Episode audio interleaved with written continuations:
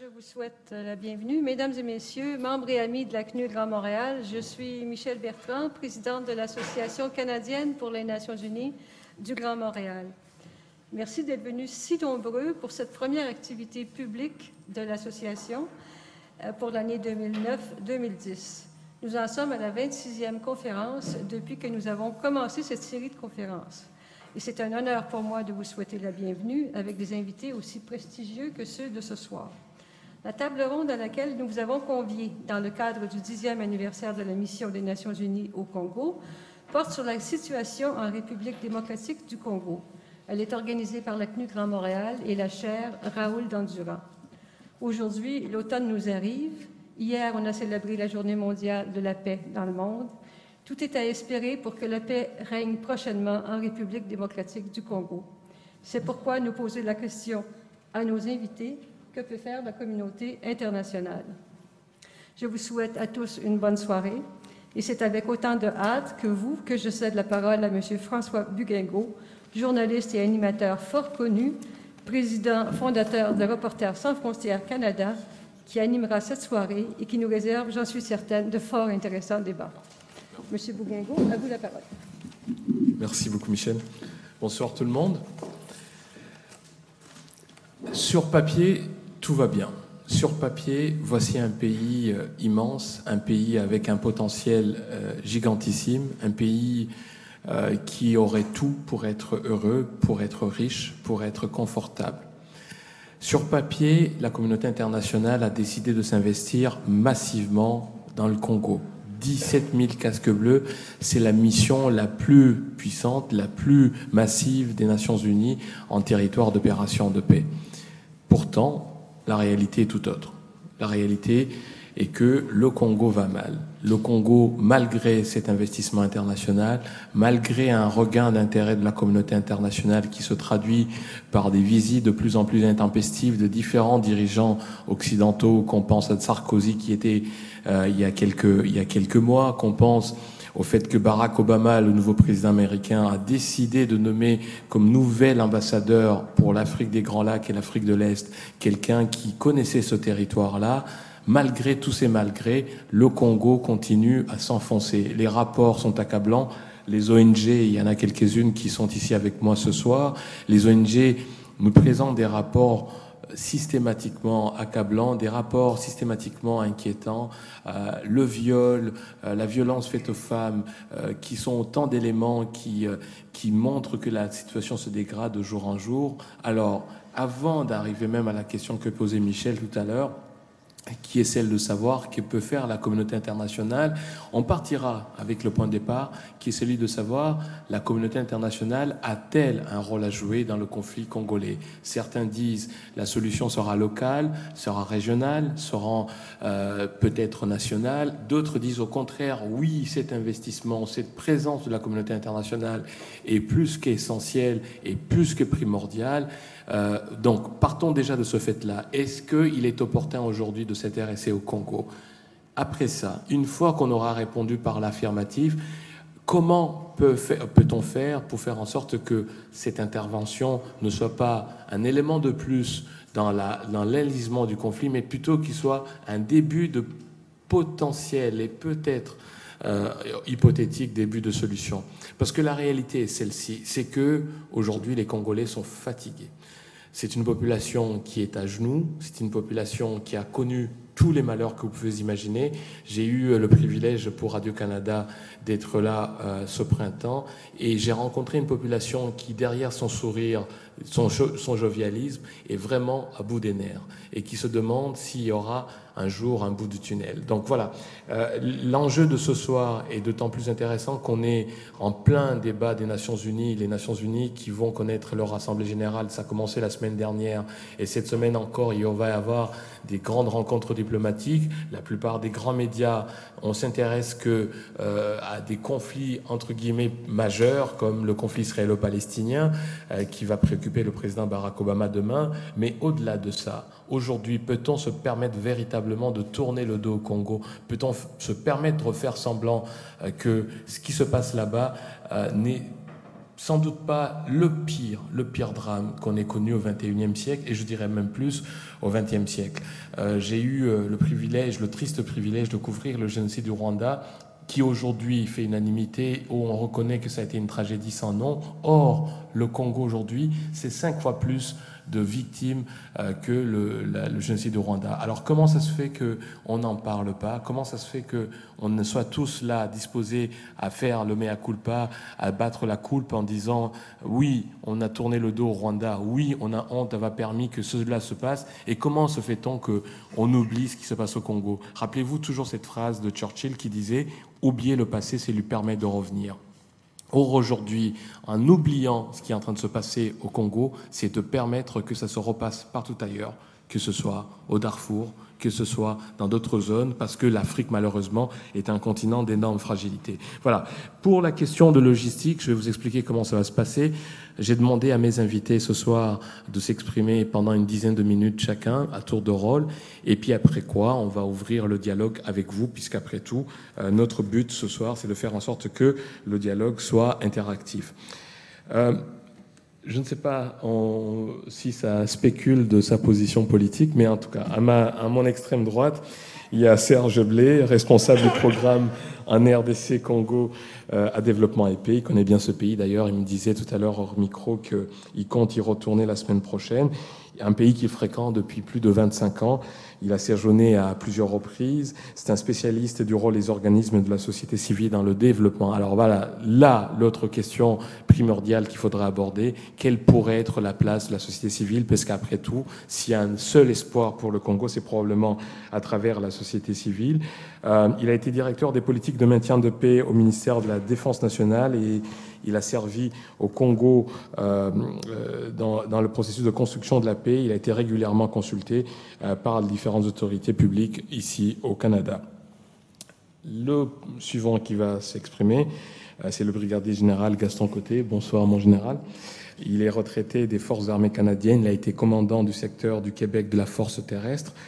Il connaît bien aussi le Congo pour avoir été directeur des politiques de maintien de la paix au ministère de la Défense nationale et pour avoir servi au Congo comme chef d'état-major, plans des opérations de la MONUC.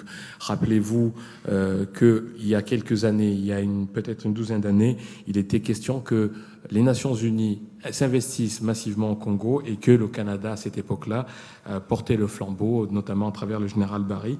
Euh, douze ans plus tard, il sera intéressant d'entendre le général Côté nous faire un peu une forme de, de, perspective des possibilités de maintien de la paix dans cette région. Et puis ensuite, à ma gauche, un homme de gauche, ancien représentant permanent adjoint du Canada aux Nations Unies, euh, Michel Duval, a une connaissance intime du domaine de maintien de la paix, car il a occupé euh, euh, les fonctions de directeur de la sécurité internationale et du maintien de la paix au ministère des Affaires étrangères du Canada.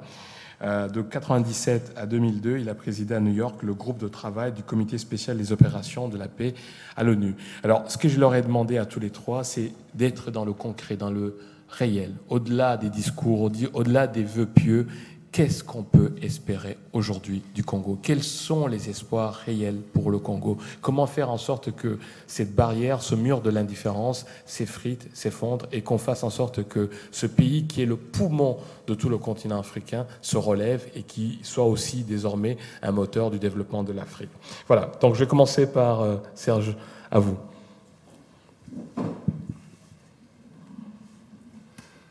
Bonsoir, peut-être juste pour rectifier. Euh, vous savez pas commencer comme ça, par des rectifications. non, mais quand vous, vous avez dit que j'ai occupé des postes, euh, je ne sais pas là, au sein de quelle structure euh, officielle, je travaille pour une ONG qui s'appelle Développement Épais et euh, notre organisation appuie des organisations de la société civile congolaise. Alors, c'est notre approche. Quand euh, j'ai été euh, au Congo, d'abord pendant un an, ensuite pendant quatre ans, c'était dans le cadre de programmes d'appui à des initiatives d'organisation de la société civile congolaise. Et ce soir, je voudrais me faire un peu le porte-parole ou le relais euh, de l'entendement ou de la compréhension du rôle de la communauté internationale, mais du point de vue des organisations de la société civile congolaise. Euh, bon, vous avez dit, depuis dix ans, une mission de paix des Nations Unies en RDC, la plus importante mission de paix, et pourtant. Et pourtant, depuis dix ans, des millions de morts, des centaines de milliers de femmes qui sont violées, des enfants qui sont embrigadés dans des milices et une pauvreté insoutenable dans un pays doté de richesses euh, fabuleuses. Peut-être juste une parenthèse parce qu'on on, pourrait et on devrait euh, parler de la responsabilité des Congolais dans euh, la situation qui prévaut dans le pays. Mais ce soir, on participe à une soirée organisée par l'Association canadienne des Nations unies on va se pencher sur les responsabilités de la communauté internationale. Ça ne veut pas dire qu'il n'y a pas de responsabilité congolaise, mais ce soir, on peut concentrer euh, nos analyses sur euh, les responsabilités de la communauté internationale. Le Congo, un État fragile, un État failli. Alors, dans cette faillite, est-ce qu'il y a des responsabilités euh, du côté de la communauté internationale? Peut-être un peu d'histoire pour euh, mettre en perspective les interventions de la communauté internationale en RDC. D'abord, M. Mobutu, soutenu pendant des décennies par les États-Unis, l'Europe, le Canada, la géopolitique, rempart contre euh, l'influence du bloc soviétique en Afrique. Au vu et au su de toutes les chancelleries occidentales, M. Mobutu détruit son pays, détruit l'État, euh, mobilise les recettes de l'État pour ses fins personnelles. Au début des années 90, après la chute du mur de Berlin, lorsque les Congolais organisent la conférence nationale souveraine pour démanteler le système Mobutu, et qu'en réponse, celui-ci choisit la politique du pire qui finit de détruire ce qui ne l'était pas déjà, les agences des Nations Unies quittent le pays des pays occidentaux, dont le Canada, ferment leurs ambassades. C'est la poudre d'escampette pour la communauté internationale. En 1994, le désastre au Rwanda, un génocide annoncé qui aurait pu être prévenu, un génocide commencé qui aurait pu être arrêté. Mais alors là aussi, la communauté internationale se sauve, avec les conséquences qu'on connaît, au Rwanda, mais aussi en RDC. Des millions de réfugiés qui traversent au Kivu, qui sont parqués dans des camps improvisés euh, et qui respectent en rien les règles internationales. Des réfugiés qui déferlent dans un pays qui est déjà détruit par 30 ans de nos. Il y a eu un épisode en 95-96 où le Canada a joué un rôle, enfin aurait pu jouer un rôle devant le chaos humanitaire, militaire, politique qui prévalait au Kivu, M. Chrétien, notre premier ministre à l'époque, avait pris l'initiative de lancer l'idée d'une mission de paix dans le Kivu. Euh, cette initiative avait trouvé des appuis auprès d'un certain nombre de pays. Euh, son cousin, M. Chrétien aussi, avait été, le général Barry, avait jouer un rôle commencé à... Mais il y a une euh, solution moins coûteuse et plus efficace qui a été mise de l'avant par les États-Unis, la Grande-Bretagne, pour régler le problème des réfugiés rwandais qui étaient au Kivu. La solution, ça a été que l'armée rwandaise bombarde les camps et force une bonne partie des réfugiés à rentrer au pays, et puis les autres qui n'avaient pas voulu ont été poursuivis à travers le Congo par l'armée du Rwanda, de l'Ouganda, du Burundi, puis avec un soutien qui n'a jamais été clair, logistique, des Américains. C'est aussi le début de la FDL de M. Kabila.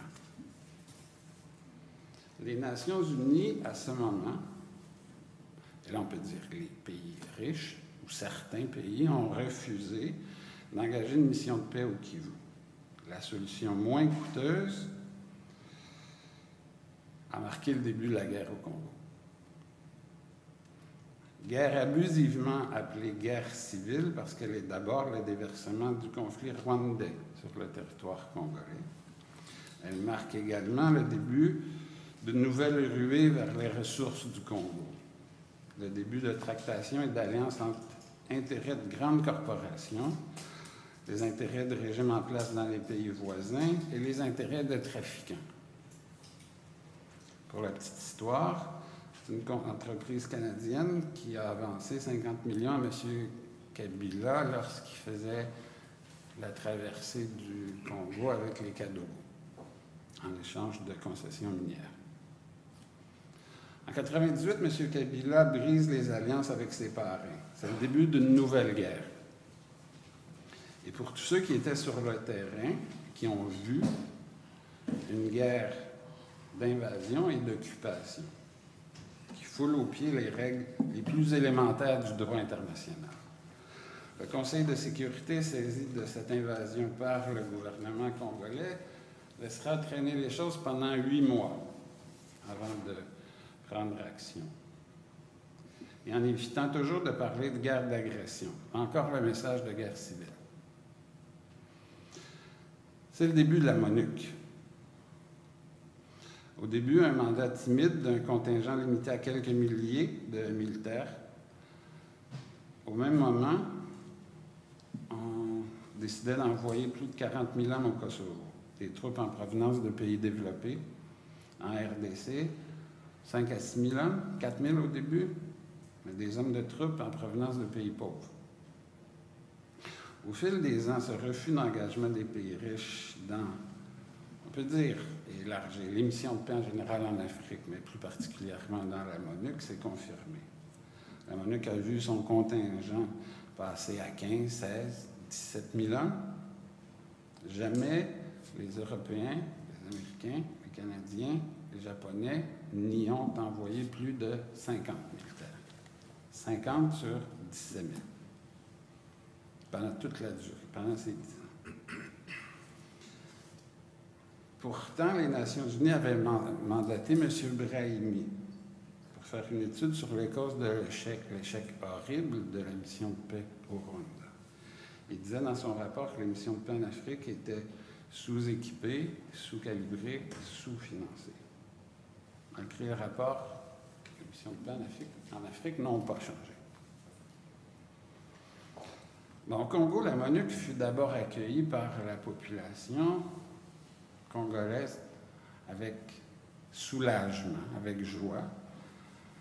Par exemple, la population de Kisangani qui avait vécu des affrontements entre les armées rwandaises et ougandaises pour le contrôle des zones où il y avait du diamant, s'est mobilisée, s'est massée sur la route de l'aéroport jusqu'au centre de la ville pour accueillir la MONUC comme des sauveurs. Puis les Congolais ont vu les militaires de la MONUC mêlés à des trafics, l'exploitation sexuelle des jeunes filles, et surtout, ils ont vu les groupes rebelles, soutenus par l'un ou l'autre des pays voisins, continuer ces exactions sur la population civile malgré la présence de la MONUC. On voyait les troupes de la MONUC circuler d'un camp à l'autre, par exemple, dans une ville comme Kisangani, au début, c'était remarquable. Sur 25 voitures, 25 véhicules qui circulaient, il y en avait au moins 20 qui étaient des véhicules de la MONUC. Alors, on voyait les troupes de la MONUC s'agiter, transporter leur matériel, leur nourriture, leur équipement sophistiqué, mais comme en vase clos, sans effet sur la situation sécuritaire. Alors que les Congolais connaissaient bien leurs rebelles, qui pour beaucoup étaient des jeunes, des très jeunes, en brigadier de force ou qui allaient là-dedans pour des questions de survie, qui souvent venaient de familles désorganisées, désunies, qui n'avaient pas de scolarité. Et les Congolais n'ont pas compris que la mission de paix des Nations Unies, qui avait des équipements sophistiqués, pouvait être impuissante devant des rebelles dépenaillés. La même population qui avait accueilli la MONUC en héros à Kisangani a brûlé ses installations et ses véhicules quand la ville de Bukavu a été prise par M. Nkunda et ses rebelles sans que la MONUC ne lève le petit doigt. Après, des populations civiles ont bloqué des convois humanitaires. La MONUC, ils ont trouver des armes cachées. On a parlé de trafic d'armes contre de l'or entre la MONUC et les rebelles. Je veux vous lire, il y a eu des rapports de la MONUC qui ont, qui ont confirmé ce qu'on pourrait appeler des bavures ou des, des épiphénomènes, mais après dix ans, le dernier rapport qui date de septembre 2009, rapport consolidé sur les enquêtes conduites par le Bureau conjoint des Nations unies des droits de l'homme sur les graves abus des droits de l'homme commis à Kiwanja, au Nord Kivu, en novembre 2008. Au moment de la rédaction de ce rapport, on avait confirmé 67 exécutions arbitraires commises par la CNDP. Cependant, des allégations non confirmées reçues par les officiers des droits de l'homme suggèrent que le nombre de victimes pourrait être beaucoup plus élevé. Au moment des incidents, la MONUC avait environ 120 militaires basés à Kiwanja dans un camp situé à 3 km des zones qui ont été plus durement touchées. À la suite du massacre de Kiwanja, la MONUC a été fortement critiquée pour ne pas avoir protégé les populations, une tâche explicitement prévue dans son mandat et par le droit international. Là, on parle dix ans après le début de l'intervention de la MONUC en RDC. Dans un effort de replacer cette critique dans son contexte, il est nécessaire de souligner que le besoin des opérations de maintien de paix de rendre opérationnelle la protection des civils est une tâche relativement nouvelle et que les méthodes de mise en œuvre sont encore au stade expérimental. Une formation spécifique du personnel militaire pour les opérations de maintien de la paix est nécessaire. De plus, des critères précis doivent être formulés explicitant quand les soldats de maintien de la paix doivent intervenir afin de protéger les civils. Ces critères devront obligatoirement tenir compte de la nécessité pour les soldats de posséder une connaissance des dangers qu'encourent les civils dans une situation donnée et de leur capacité à faire une différence dans cette situation. Les preuves recueillies au cours de l'enquête suggèrent que le personnel militaire qui était présent à Kiwanja au moment du massacre n'avait pas conscience de la nature et de l'étendue de la situation, en raison des barrières culturelles et linguistiques ainsi que de l'absence de communication effective entre les responsables de la société civile à Kiwanja qui empêchait un, un échange régulier d'informations. Une meilleure communication avec la population, une meilleure compréhension des types de violations des droits de l'homme aurait pu amener une réponse plus vigoureuse des soldats afin de protéger la population. Je vais arrêter là-dessus pour ce qui présente le sentiment de la population vis-à-vis de la mission de Monique. Je voudrais dire un petit mot sur une autre responsabilité de la communauté internationale qui relève de ce qu'on appelle la diplomatie de la paix. Quand il y a des conflits en Afrique, on préconise la création de gouvernements d'unité nationale. On veut inclure tous les belligérants dans des gouvernements qui vont assurer la sortie de crise. Ce faisant, on intègre des criminels qui ont tué, qui ont violé, qui ont détourné des fonds, et ces chefs de guerre deviennent des ministres. Au Congo, c'était le 1 plus 4. Pendant quatre ans, toutes les délégations de diplomates internationaux sont venues faire des courbettes à des ministres qui étaient des anciens, anciens chefs de guerre. La même chose, on déplore, et avec raison, l'inefficacité de l'armée congolaise, maintenant. Mais il faut savoir que l'armée congolaise, c'est le résultat, bon, d'abord de M. Mobutu, mais après aussi de cette approche qui consiste à dire mettez-vous ensemble. Alors là, on intègre les factions des différents groupes rebelles dans une armée nationale. Les groupes rebelles qui gardent une loyauté à la faction d'où ils viennent. Quand il y a des opérations, ben, on se rend compte qu'il y a une grande inefficacité, qu'il qui, y a des trahisons, qu'il y a... Je termine en disant, l'an dernier, le Développement a organisé la venue d'une mission de la conférence des évêques du Congo. Ils venaient pour faire du plaidoyer auprès du gouvernement canadien pour une participation au renforcement de la mission de paix. Alors, à l'automne dernier, avait une reprise de la guerre dans le Nord Kivu. Il y avait des centaines de milliers de personnes qui étaient de nouveau déplacées, les viols, tout ce que vous voulez. Et, bon, Kiwanja, c'était pendant cet épisode-là la mission rencontrer des députés, le ministre des Affaires étrangères, du personnel des Affaires étrangères, la presse, pour demander une participation canadienne à une mission de relais, de renfort de l'Union européenne, qui était discutée dans certains pays européens. Ils sont allés à Washington, ils sont allés à New York, ils sont allés euh, aussi en Europe. Au même moment, une alternative a été prise. Le, secrétaire des Nations Unies avait aussi demandé le renforcement de la monnaie.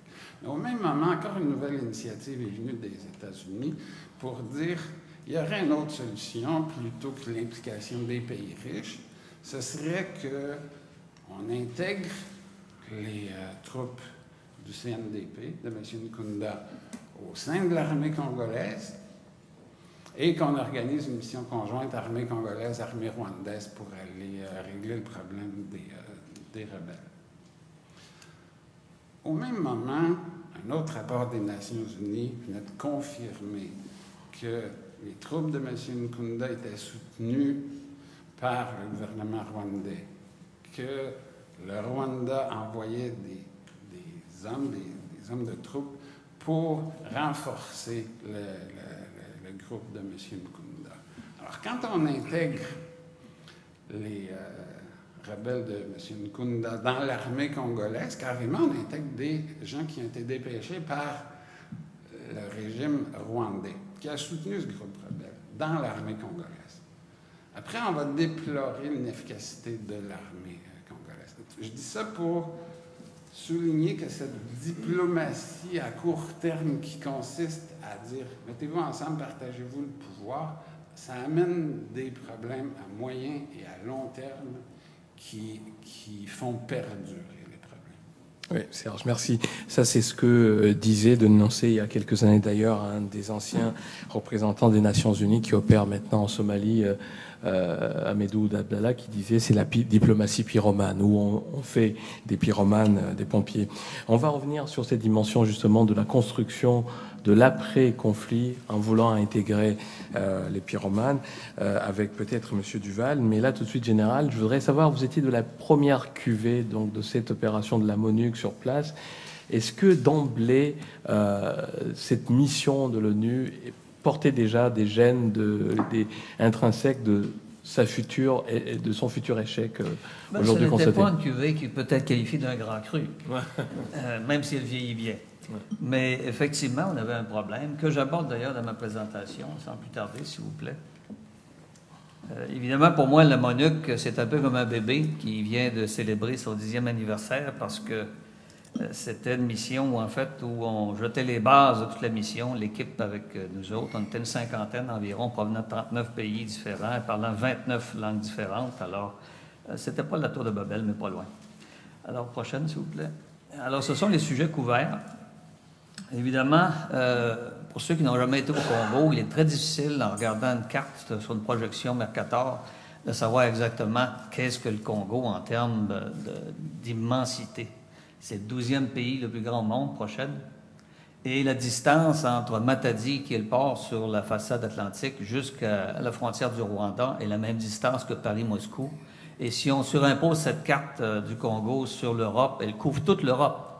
Alors, ça vous dit un peu l'immensité des problèmes logistiques qui peuvent se créer lorsque vient le temps de ravitailler, notamment les camps de réfugiés qui sont dans les provinces limitrophes du Rwanda, du Burundi et de la Tanzanie. Alors, ça prenait des mesures extrêmes parce que tout coûte cher là-bas. C'est un peu comme euh, les déploiements en Arctique pour le Canada. Pays énorme, donc, et problème logistique incroyable. Utilisation militaire, donc, doit être mûrement réfléchie, doit être approchée à la loupe pour savoir exactement quel, euh, est, quel est l'effet qu'on veut retirer de nos troupes.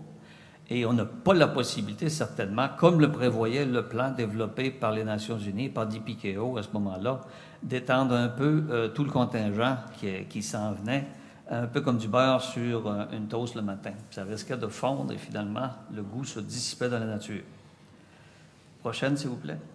Alors, les difficultés de lancement de la mission, ben, l'écho est encore aujourd'hui. Dès le départ, euh, il y avait une résolution des Nations Unies, évidemment, mais il y avait aussi l'accord de Lusaka, sur lequel on fondait beaucoup d'espoir. Comme militaire, à ce moment-là, on nous demandait aussi de supporter la commission militaire mixte, qui est devenue une tendance finalement de la mission. C'est qu'il y a toujours quelque chose de l'extérieur qu'il faut faire, en plus euh, du mandat de la MONUC, pur et simple, le mandat qui nous est confié par le, secrétaire général et le, Conseil de sécurité. Euh, évidemment, quand on regarde ça aussi, je dois vous avouer que plus de 60% de mon temps était consacré à supporter la commission militaire mixte, alors que je devais planifier le déploiement des observateurs, rencontrer les chefs rebelles, que j'ai tous rencontrés d'ailleurs, euh, le sympathique Jean-Pierre Bemba, 6 pieds 5, 265 livres, et qui m'a toujours euh, souhaité d'avoir un meilleur sort entre quatre planches. Et puis aussi euh, l'RCD Goma, qui eux avaient toujours une fixation sur un des paragraphes très précis de l'accord de Lusaka, qui était le droit de poursuite. Alors, c'était dans un contexte assez sympathique avec euh, tous ces joueurs. Et puis, euh, mais la plus grande euh, difficulté que nous avions n'était pas avec les pays étrangers, mais bel et bien avec le gouvernement de Laurent Désiré Kabila. On avait fait signer à tous les pays signataires de l'accord de Lusaka des, des accords spécifiant explicitement la liberté de mouvement du personnel de l'ONU, du matériel de l'ONU à travers tous les pays. Alors moi, simplement avec ma carte de l'ONU, je pouvais partir de Kinshasa et m'en aller à Kigali. Par contre, je ne pouvais pas sortir de Kinshasa pour aller visiter l'ouest du Congo. Alors dès le départ, euh, lorsque je rencontrais les chefs rebelles, ça créait une difficulté et un froid très rapide parce qu'on m'a posé la question est-ce que vous avez la liberté de mouvement euh, dans l'ouest du Congo? Et je n'avais pas le loisir de mentir parce que euh, la rumeur au Congo, le téléphone arabe fonctionne bien là aussi, et on pouvait tout de suite vérifier qu'on n'avait pas cette liberté de mouvement-là. Alors ça l'a miné considérablement la crédibilité de la mission aux yeux de tout le monde. Et d'un autre côté, il faut aussi souligner que le gouvernement de Kabila, à ce moment-là, voulait utiliser la mission un peu comme un parapluie, parce que les rebelles s'approchaient dangereusement des secteurs diamantifères et étaient à même de s'emparer de Boudjimaï. Et lorsque j'allais visiter RCD Goma et Azarias, Roberwa, Tamboué et tout, ils disaient que si vous ne, si vous ne réussissez pas à débloquer la situation, nous allons nous saisir des mines de diamants. Alors, ça vous donne un peu le contexte, et ça, c'est très, très difficile à ce moment-là, à pousser la mission lorsque vous n'avez pas l'appui aussi de la communauté internationale pour euh, remettre à l'ordre Laurent Désiré Kabila. Prochaine. Euh, évidemment aussi, on avait conclu que la mission qu'on avait initialement, qui était de s'assurer que tous les accords, tous les signataires de l'accord de Lusaka quittent le territoire euh, euh, congolais, il y avait aussi à ce moment-là facilement une évaluation très rapide qu'il devait y avoir une deuxième mission qui allait être dans les Kivu. Les Kivu, pour deux raisons, évidemment. C'est premièrement, ce secteur est extrêmement difficile d'accès et demandait à ce moment-là une restructuration de la force avec des moyens aériens beaucoup plus costauds que ce qu'on avait.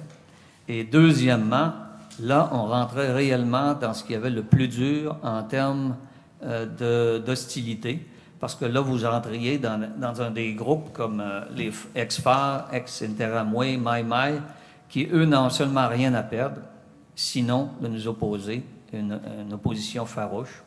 Et à ce moment-là, une mission chapitre 7 était clairement indiquée. Vous pouvez voir sur cette carte-là le, relief du Kivu, qui est juste à côté du Rwanda, est l'endroit le plus montagneux du pays.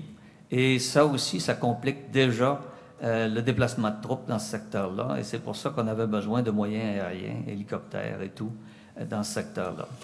Euh, dans certaines des reconnaissances qu'on a faites, la route était praticable, sauf qu'en saison de pluie, c'était une semaine qu'il fallait compter pour 100 km de distance. Alors, c'est pas tout à fait aussi bon que le métro de Montréal. Province du Kivu aussi, euh, au point de vue euh, superficie, c'est un dixième de la province de Québec. Alors, ça vous donne une petite idée de tout cela. C'est réellement un secteur qui est très difficile, avec un ennemi potentiellement très hostile et l'appui de ces euh, ennemis-là, de cette hostilité-là, venant d'autres frontières. Ça, c'était sûr que le Rwanda trempait à ce moment-là avec la faction CD Goma et c'était très facilement identifiable. Prochaine, s'il vous plaît. Évidemment, on parle toujours de la grosseur des, déploiements. une histoire à succès à court terme, c'est réellement le Sierra Leone avec 17 000 troupes. Mais vous voyez la différence de territoire. Si on se fixait uniquement sur la superficie pour avoir la même capacité militaire, on aurait un demi-million de troupes et plus pour l'ONU. Euh, c'est impossible, impensable, infaisable. Euh, écoutez, la, mission présentement est la plus coûteuse de l'histoire de l'ONU. Et avoir ce nombre de troupes, évidemment, on pourrait faire un paquet de, missions et certainement, ça serait euh, le paradis sur Terre, ou du moins certains le penseraient, mais on ne serait jamais capable d'avoir ce nombre de troupes de la communauté internationale.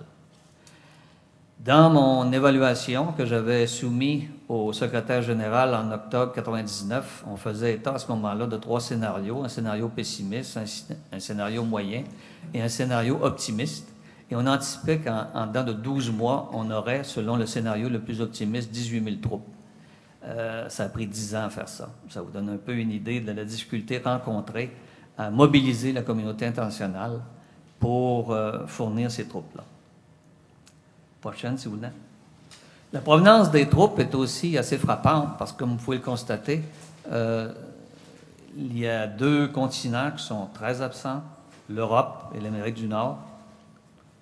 Et euh, comme disait mon confrère euh, M. Blais ici, on parle d'une cinquantaine de personnes qui sont parsemées un peu partout dans les quartiers généraux ou dans des postes d'observateurs provenant du Canada, de l'Angleterre, de la France et des pays comme ça.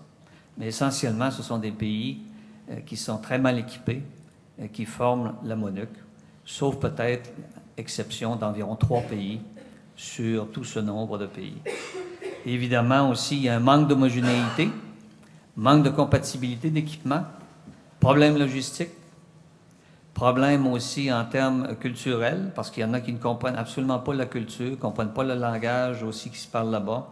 Et euh, dans leur propre pays, lorsque vient le temps de régler un problème d'apparence banale, euh, qui devrait demander plutôt une action policière telle que nous la connaissons au Canada, ils ont tendance à utiliser leurs armes. Euh, évidemment aussi, on doit souligner que ces troupes-là euh, initialement devait être un peu partout dans le Congo. Mais le bon point qui semble se réaliser maintenant, c'est qu'on est en train de concentrer finalement toutes les troupes plus à l'est. Et ça va être un bon point, au moins pour la mission. Prochaine, s'il vous plaît. Alors, les éléments du mandat, c'est un mandat qui est extrêmement complexe.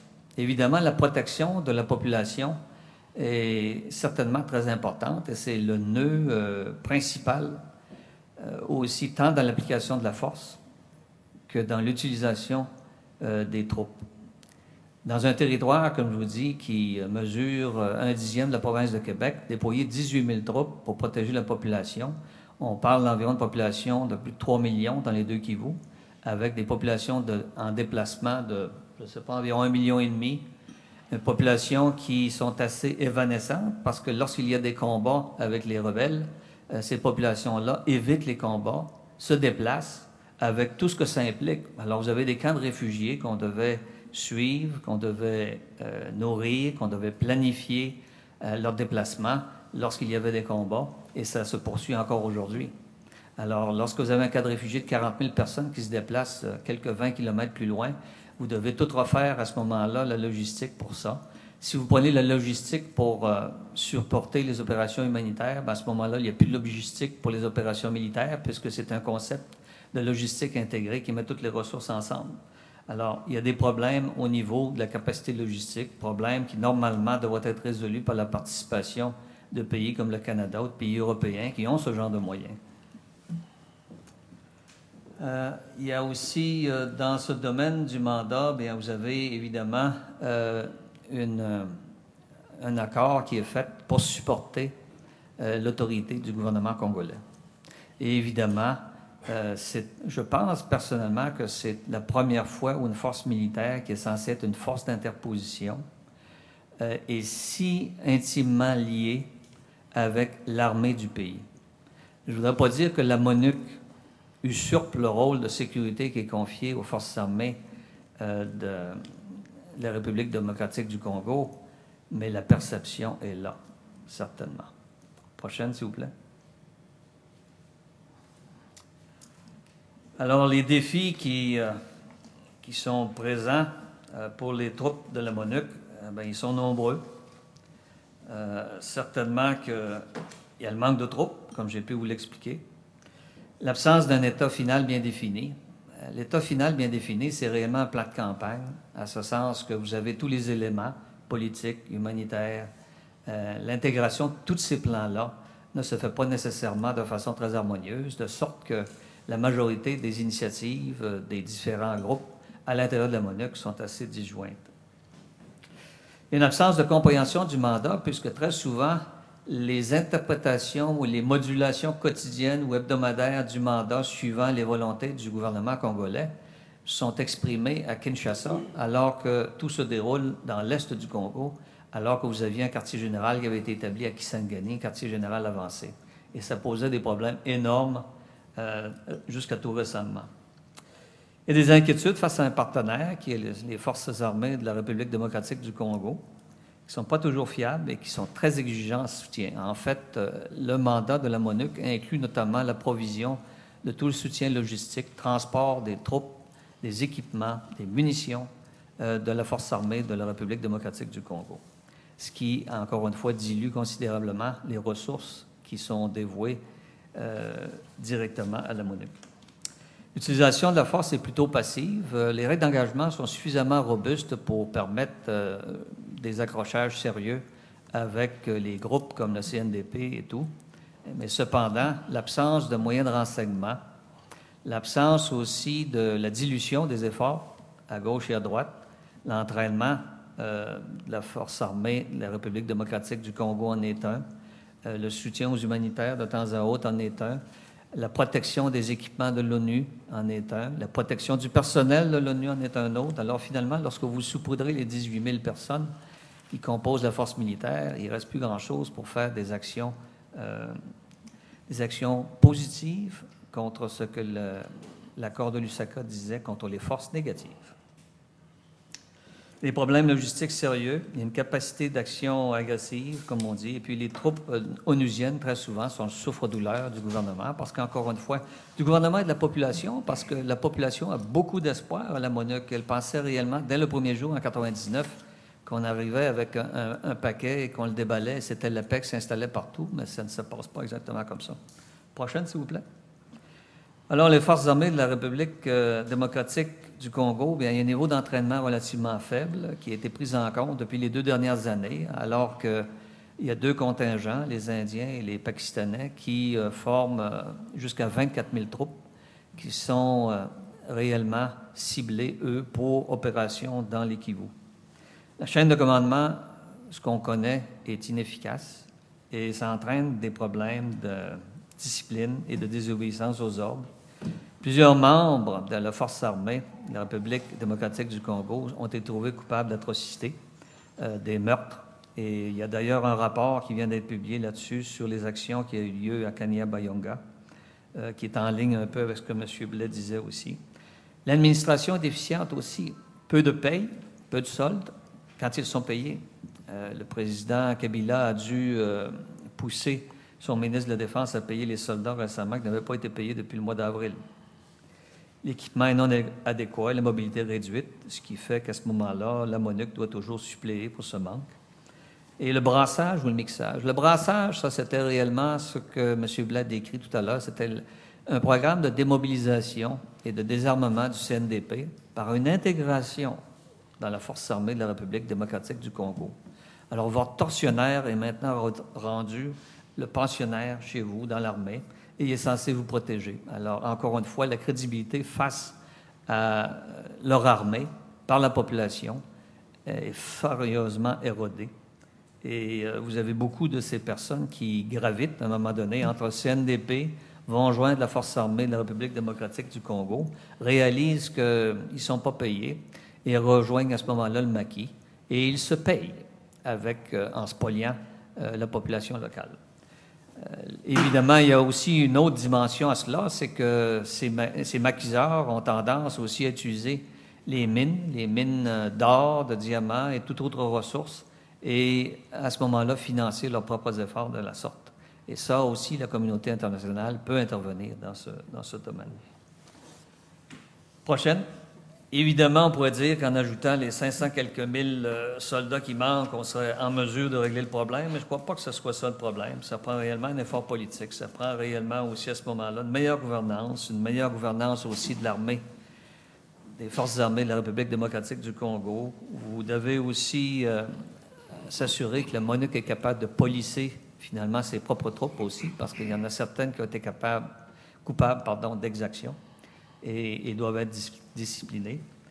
Et finalement, en conclusion, euh, malgré tout cela, malgré les malgrés, comme quelqu'un a cité, euh, l'ONU demeure quand même la seule constante dans les dix dernières années. Il y a eu des interventions ponctuelles de la communauté internationale par le biais de, de coalitions, comme par exemple l'Union européenne avec l'opération Artemis, mais l'ONU est réellement euh, l'organisation qui a maintenu le fort euh, et qui a aussi, je pense, la, seule autorité morale pour euh, amener la paix dans ce pays, euh, qui a été ravagé par une guerre maintenant qui dure depuis plus de, de 15 ans.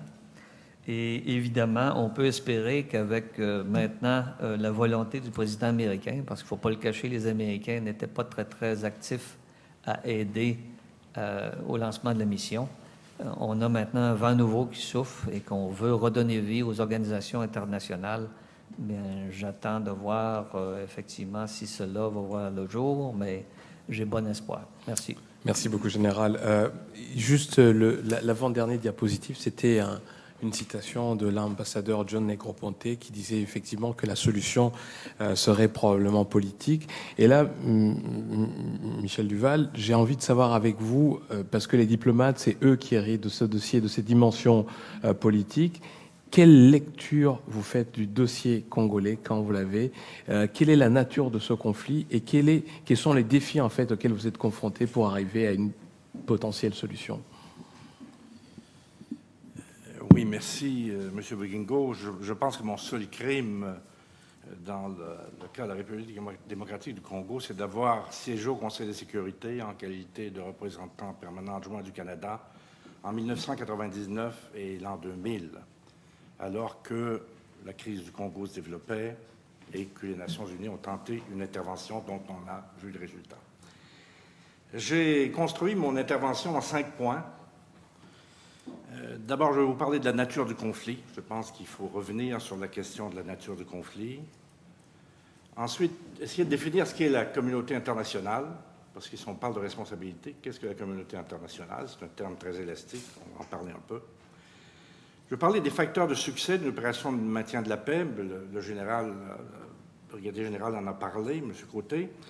Euh, mais c'est important parce que aussi l'an 99 et 2000, c'est la gestation et la mise en œuvre du rapport Brahimi, qui se produit à peu près au même moment où la crise du Congo éclate après le génocide du Rwanda. Et le rapport Brahimi, c'est le fils du, désastre de Somalie, les ennuis qu'on a eu en Bosnie-Herzégovine, qui ont probablement dégoûté le Canada des opérations de maintien de la paix pour assez longtemps, et puis, bien entendu, du génocide du Rwanda. Et je parlerai après ça des acteurs. Je pense qu'il faut prendre, euh, je ne dirais pas le point de vue sérieux, mais prendre un peu d'altitude et regarder les acteurs régionaux, les puissances, les acteurs internationaux et la République démocratique du Congo elle-même, qui est un acteur central. On, a parfois tendance à l'oublier. Ce n'est pas un objet avec lequel on doit, qu'on doit opérer, c'est la mission, c'est justement de la remettre sur pied.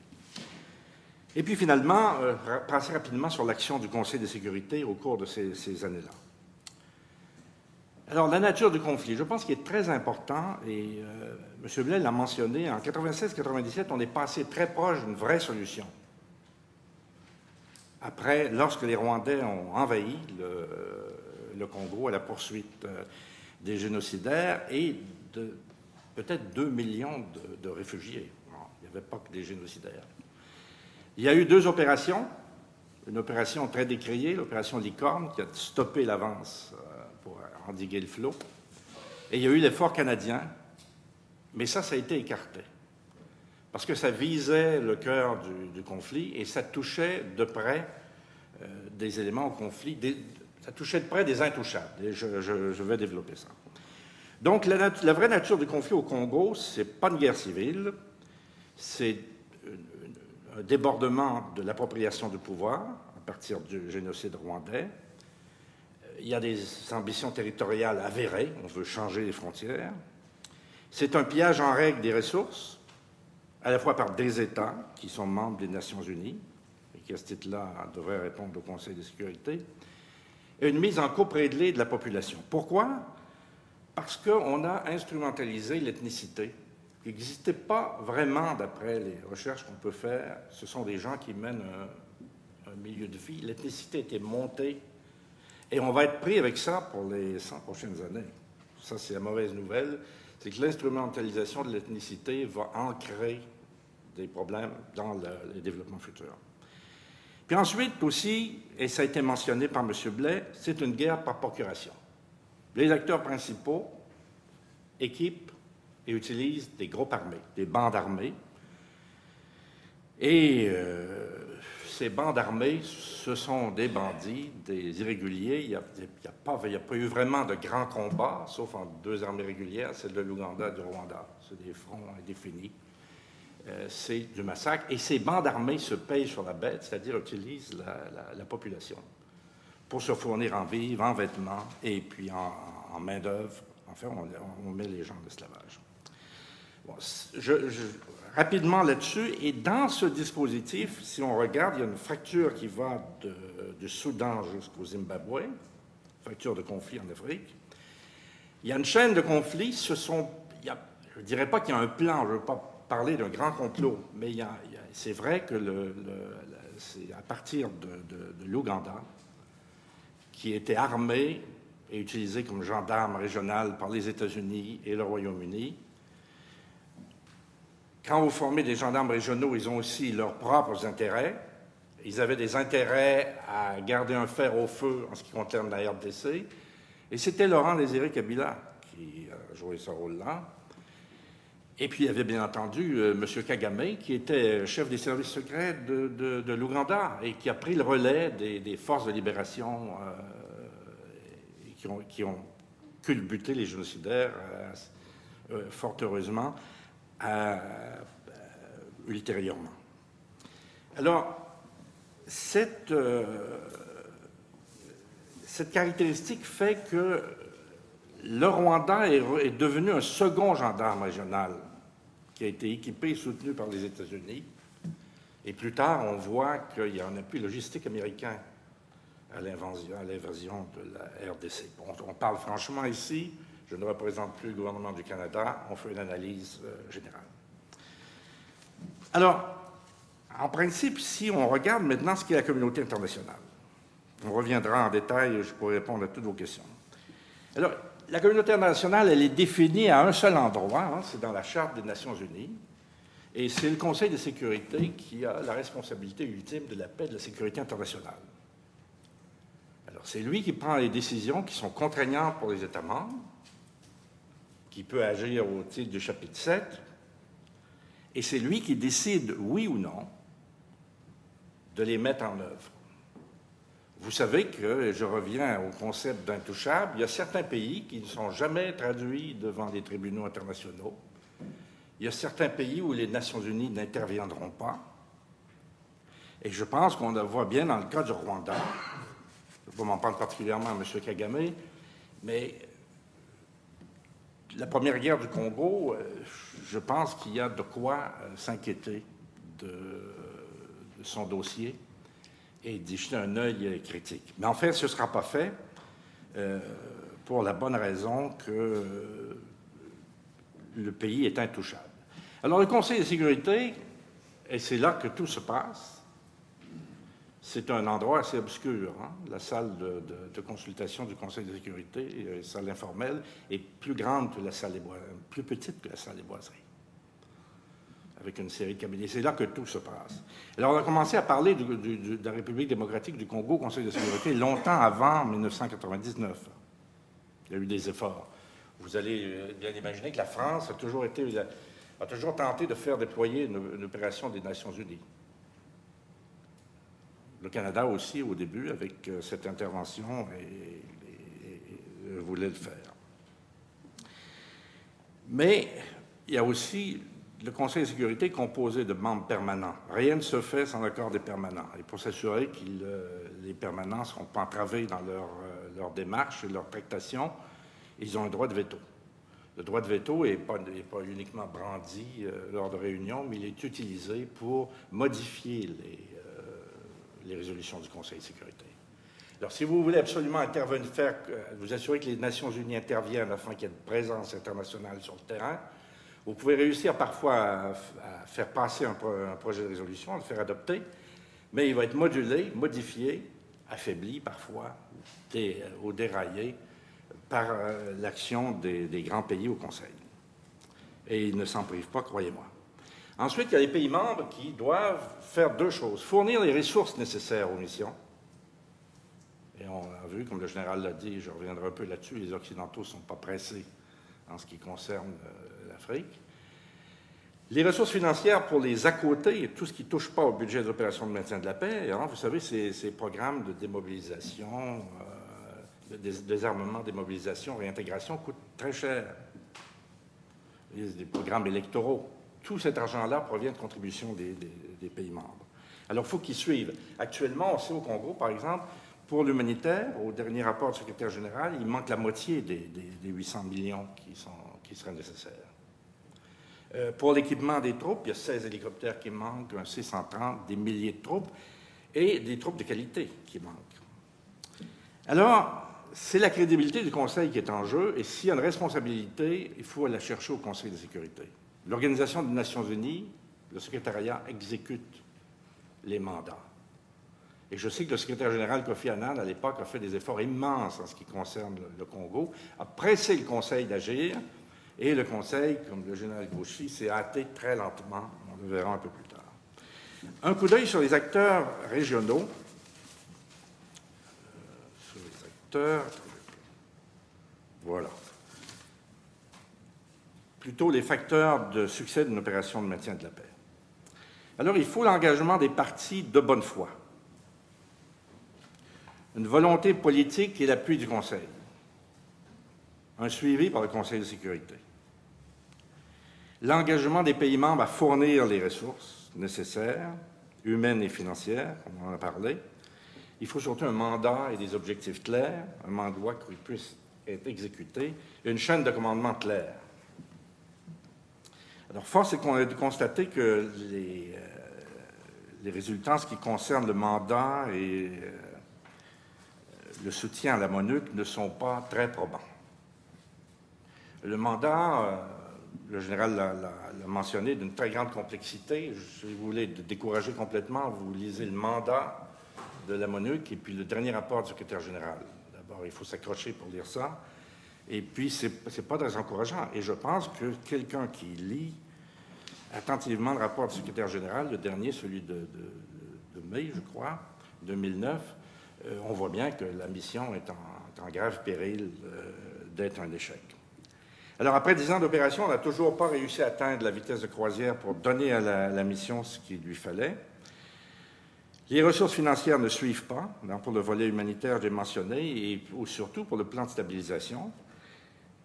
Enfin, les pays membres ont fait comme d'habitude, ils ont manqué de, cohérence. Ils agissent dans trop de projets qui partent dans toutes sortes de directions, parfois de directions contradictoires. Et ça, c'est particulier, dans c'est particulier, je dirais, dans la réforme, du secteur de la sécurité, où chacun arrive avec ses expertises et euh, on débarque et on forme dans le domaine où on veut, souvent sans beaucoup de, références au, plan d'ensemble. Alors, si qui, l'intendance ne suit pas, et ce qui est dangereux, c'est, je pense, le danger qui nous guette, c'est la crédibilité du Conseil de sécurité et la crédibilité du Conseil de sécurité, ça va se traduire sur le terrain par une perte de crédibilité de l'ONU. On sait qu'au Moyen-Orient, actuellement, l'ONU a complètement perdu sa crédibilité. On le voit en Afrique aussi, où un autre intouchable, le Soudan, réussit à contourner tous les obstacles qu'on peut mettre euh, devant lui par des résolutions du Conseil de sécurité, parce que la Chine ne permettra jamais qu'on ait des, sanctions efficaces contre, contre les contrevenants. Le même problème se pose, je dirais, en RDC. Il n'y a jamais eu un effort pour prendre des sanctions efficaces contre les contrevenants, dans le domaine, par exemple, de l'exploitation des ressources naturelles, dans le domaine de l'attaque contre et l'occupation d'un pays, l'évasion. Euh, je ne dirais pas le droit de poursuite, on peut toujours évoquer l'article 51. Si vous êtes attaqué à partir d'un pays, pour faire une opération. Mais ça n'implique pas que vous allez envahir le pays et vous mettre à occuper une province et l'exploiter. Le Conseil a créé un comité, un groupe de travail pour étudier la question de euh, l'exploitation des ressources naturelles et autres, minerais, bois précieux. Et euh, on a, il n'y a aucune suite à ça, il n'y a aucune mesure qui a, été prises. Alors voilà, les acteurs euh, du conflit, je vais aller plus rapidement. Je pense que l'Ouganda, ça reste la cheville ouvrière. Hein c'est le dispositif central du secteur. Je rappelle qu'au Sud-Soudan, ils ont aidé John Garang. Euh, au Rwanda, ils avaient accueilli euh, Paul Kagame. En République démocratique du Congo, ils ont accompagné Laurent Désiré Kabila en 96 jusqu'à Kinshasa. Et dès 1998, ils se sont taillés une, une province pour exploiter les ressources du pays. Et cette exploitation, le Rwanda avait des motivations différentes. Il y avait un, élément de revanche, de poursuite des génocidaires. Hein. Mais très rapidement, la part du gain après le déçu des revendications territoriales. C'est avéré, c'est clair, ça a été dit. On voulait se tailler partie du territoire euh, de la RDC.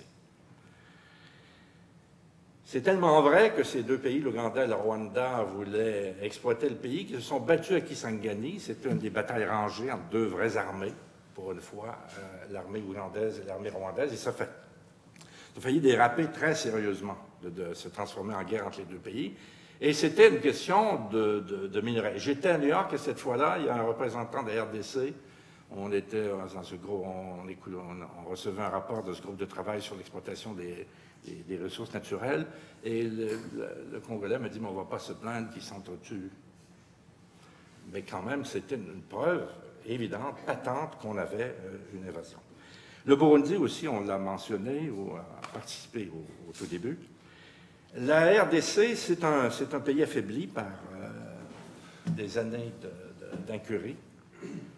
C'est pire que 40 ans de socialisme on, prend le pays, tout, tout. La seule chose qui a, augmenté, c'est les ressources appropriées personnellement par les, sbires du régime à l'extérieur du pays. Tout le reste est, tombé. Finalement, ce qui est intéressant en 98, lorsque l'invasion euh, par des bandes armées, hein, euh, avec lesquelles l'armée, euh, la RDC a énormément de difficultés, Kabila va renverser ses alliances. Il va appeler à, l'aide de trois pays, l'Angola, la Namibie, le Zimbabwe, qui vont le sortir du, pétrole. Euh, il y a aussi, euh, je pense que M. Blais l'a mentionné, il y a des compagnies diamantaires canadiennes, américaines et israéliennes qui l'ont aidé aussi financièrement beaucoup.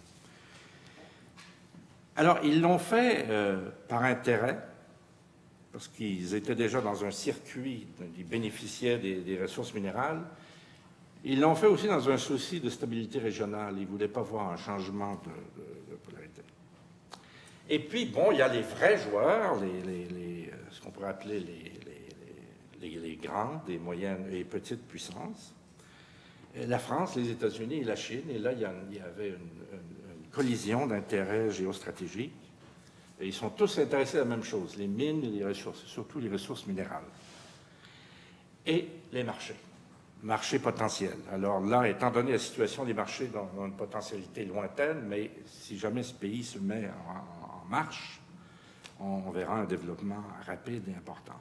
Et ce sont ces facteurs-là, je pense, des grandes puissances qui ont un siège permanent au Conseil de sécurité, qui ont fait que malgré les efforts de l'Organisation de l'unité africaine au début, de l'Afrique du Sud, l'excellent travail de l'ancien président nigérian, M.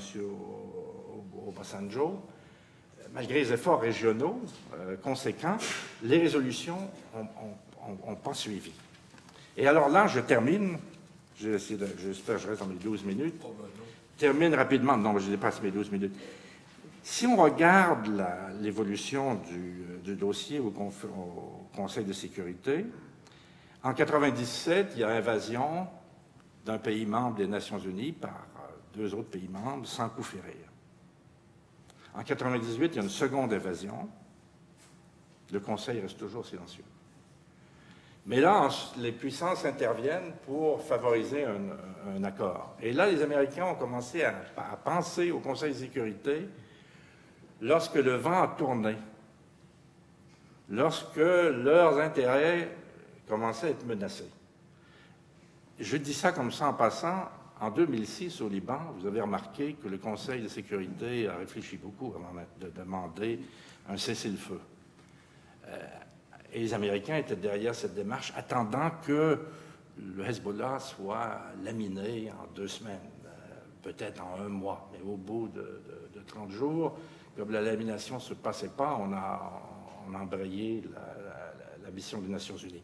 Il y a un peu le même phénomène qui se passe, et on, le sent très bien au Conseil de sécurité. On sent très bien que malgré tous les efforts du secrétaire général, Kofi Annan, en Afrique, était très engagé, et puis on, était sur l'allant du, du, rapport Brahimi.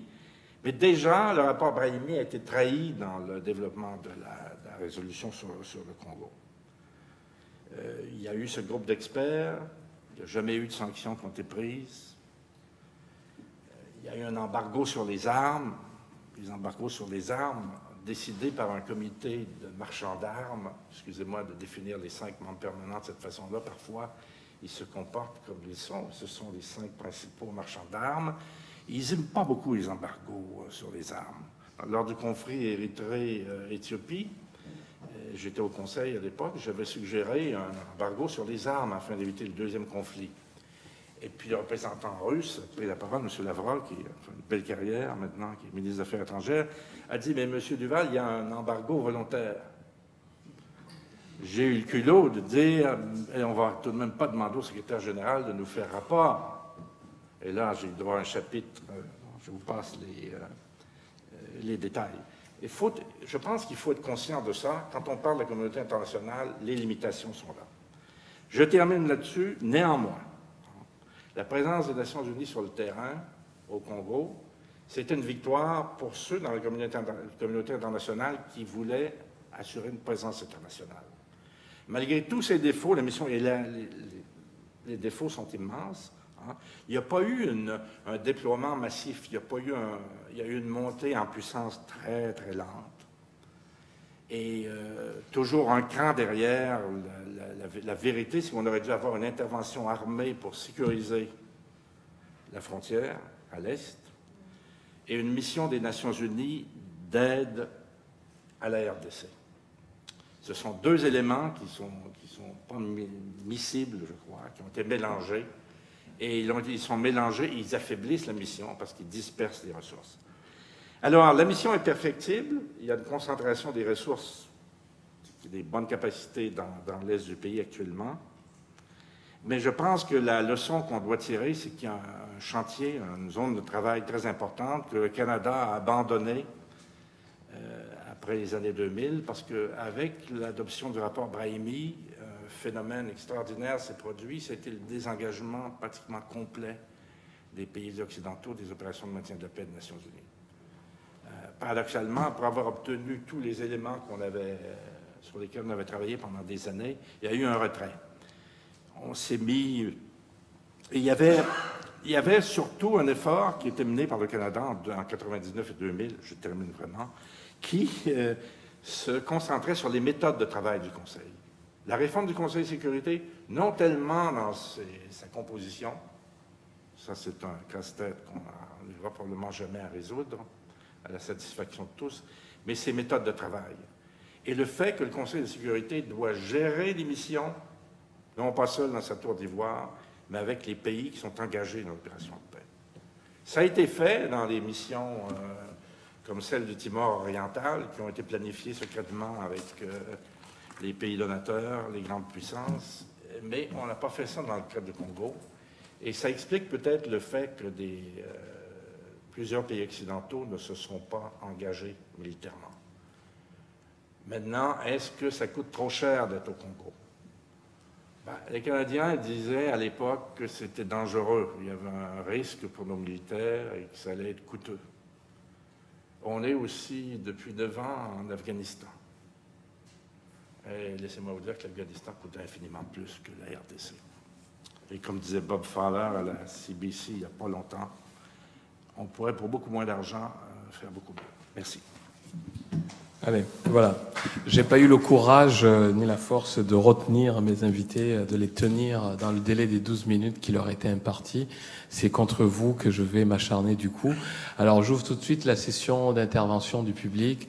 Je vais être extrêmement sévère envers vous. Donc si vous avez des questions, je pense qu'il y a un micro Ouais, voilà. Il y a un micro là au milieu derrière. Je vais, euh, oui, je vais, je vais. Euh, et présentez-vous avant de, de, oui, Nicolas Lemébert, je suis euh, directeur de l'Observatoire sur les missions de paix à la chaire Raoul Dandurand. je voudrais tout d'abord vous remercier pour, pour vos, vos, présentations très intéressantes. Et il y a un point qui m'a frappé, qui est revenu dans les trois présentations, en fait, c'est cette, je pourrais dire, ce malaise envers la, la, situation locale, la, population locale, cette relation entre l'ONU et euh, donc la population locale. Ce que M. Blais a très bien dit dès, le départ, et passe un peu rapidement sur ce passage-là, j'aimerais vous entendre un peu plus. Et euh, ce que M. Duval, par exemple, nous a dit, c'est cet objet hein, que la RDC, souvent les gens traitent la RDC comme un objet. Et euh, M. Côté aussi donc parlé de ça. Donc j'aimerais savoir, selon votre perspective, chacun, qui est une perspective différente, comment on pourrait améliorer donc euh, l'action de la, de la MONUC sur le terrain, parce qu'avant de penser avoir plus de troupes, plus de, plus de gens, plus euh, d'argent sur le terrain, il faut savoir aussi qu'est-ce qu'on va en faire. Hein. C'est un peu, un peu la, discussion qu'on a en Afghanistan avec Obama à l'heure actuelle, qui est stratégie avant moyen. Donc, euh, à ce niveau-là, j'aimerais vous entendre. Merci. Je vais prendre la question de madame. Allez-y. Euh, oui, Délice Mugabo. Euh, Monsieur Duval, j'ai beaucoup apprécié votre intervention parce que vous avez mentionné que euh, l'ONU ne fait, ne fait pas de pression, il n'y a pas de représentants contre les, par exemple, ceux qui profitent des butins de guerre, donc tous ceux qui profitent de, du pillage massif des ressources. Donc, j'aurais aimé que vous élaboriez là-dessus. Et j'aurais aimé aussi qu'on insiste un peu plus sur le fait que quand on parle de Mobutu, puis qu'on dit qu'il a, il a pillé, pendant 30 ans, j'aimerais qu'on rappelle aussi que c'est vraiment les pays occidentaux qui ont mis Mobutu sur place. Et s'il l'a fait pendant 30 ans, c'est bien parce qu'on s'en foutait et on en profitait. Et quand on a mis Mobutu, c'était parce qu'on venait de débarquer Lumumba. Donc j'aimerais qu'on précise un peu cet aspect-là historique, que euh, la guerre, c'est quand même pas un hobby. Il y a des gens qui en profitent. Puis, de toute évidence, les membres du Conseil de sécurité, euh, leur... Euh, euh, leur, euh, leurs priorités sont antagoniques avec les, priorités des populations locales. Donc, je pense qu'il ne faut, pas oublier que, justement, l'ONU, ce n'est pas une, bulle à part, c'est vrai, elle est composée d'États membres qui, eux, ont des priorités autres. Merci. Je vais prendre deux questions de monsieur. Allez-y, monsieur.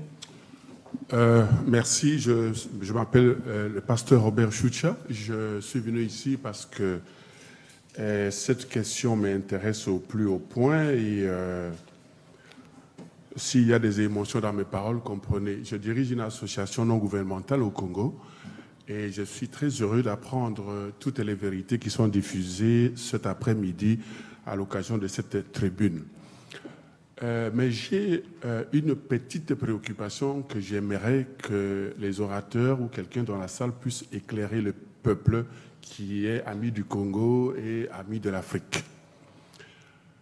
À la sortie de la conférence de Sun City, le peuple congolais avait donné cinq préalables pour arriver à une paix en République démocratique du Congo.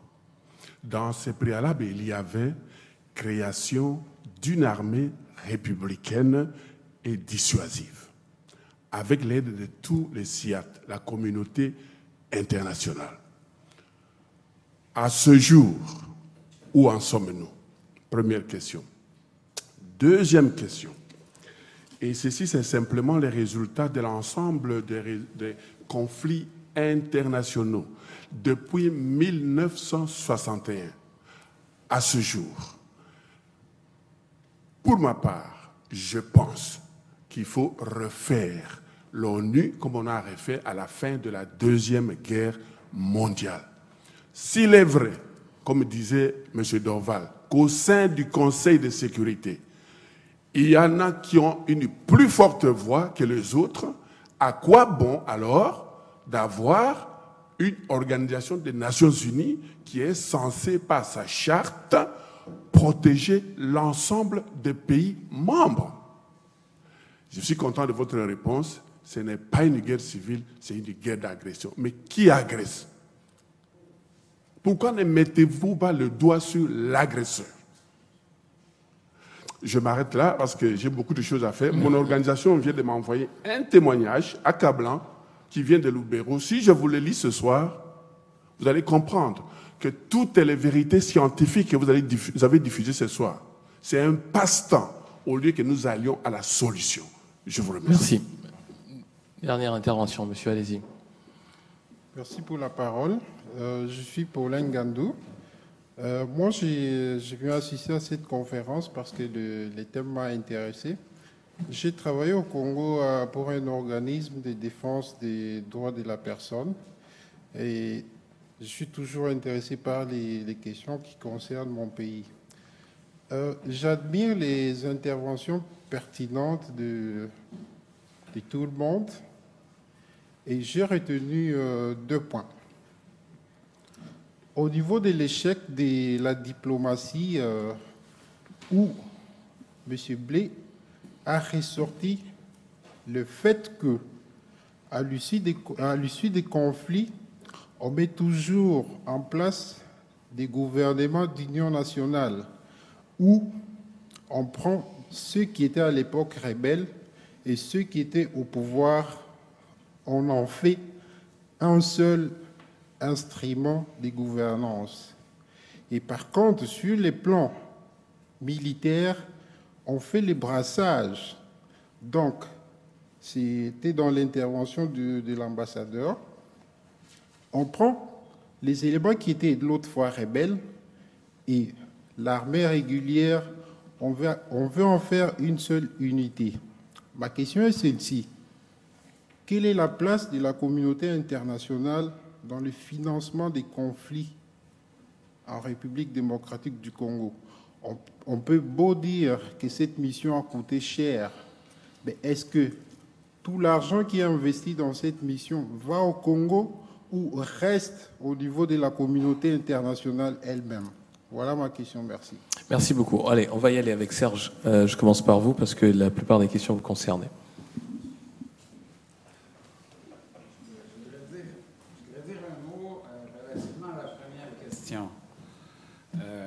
Quoi la réaction de la population congolaise vis-à-vis euh, de la MONUC? C'est ce qu'on dit ici. C'est l'inefficacité de la MONUC qui est déplorée. Ce qu'il faut se rendre compte, là, en RDC, les rebelles qui sont là, ce pas des rebelles high-tech, super équipés qui peuvent défier. Et là, je m'excuse, mais quand le général dit que ça prendrait euh, une troupe de 500 000 militaires, il a parlé de la Sierra Leone. Je veux revenir sur la Sierra Leone, qui est un petit pays où il y avait une mission des Nations Unies de 12 000 hommes. Dans un pays où une partie du pays était contrôlée par un groupe rebelle.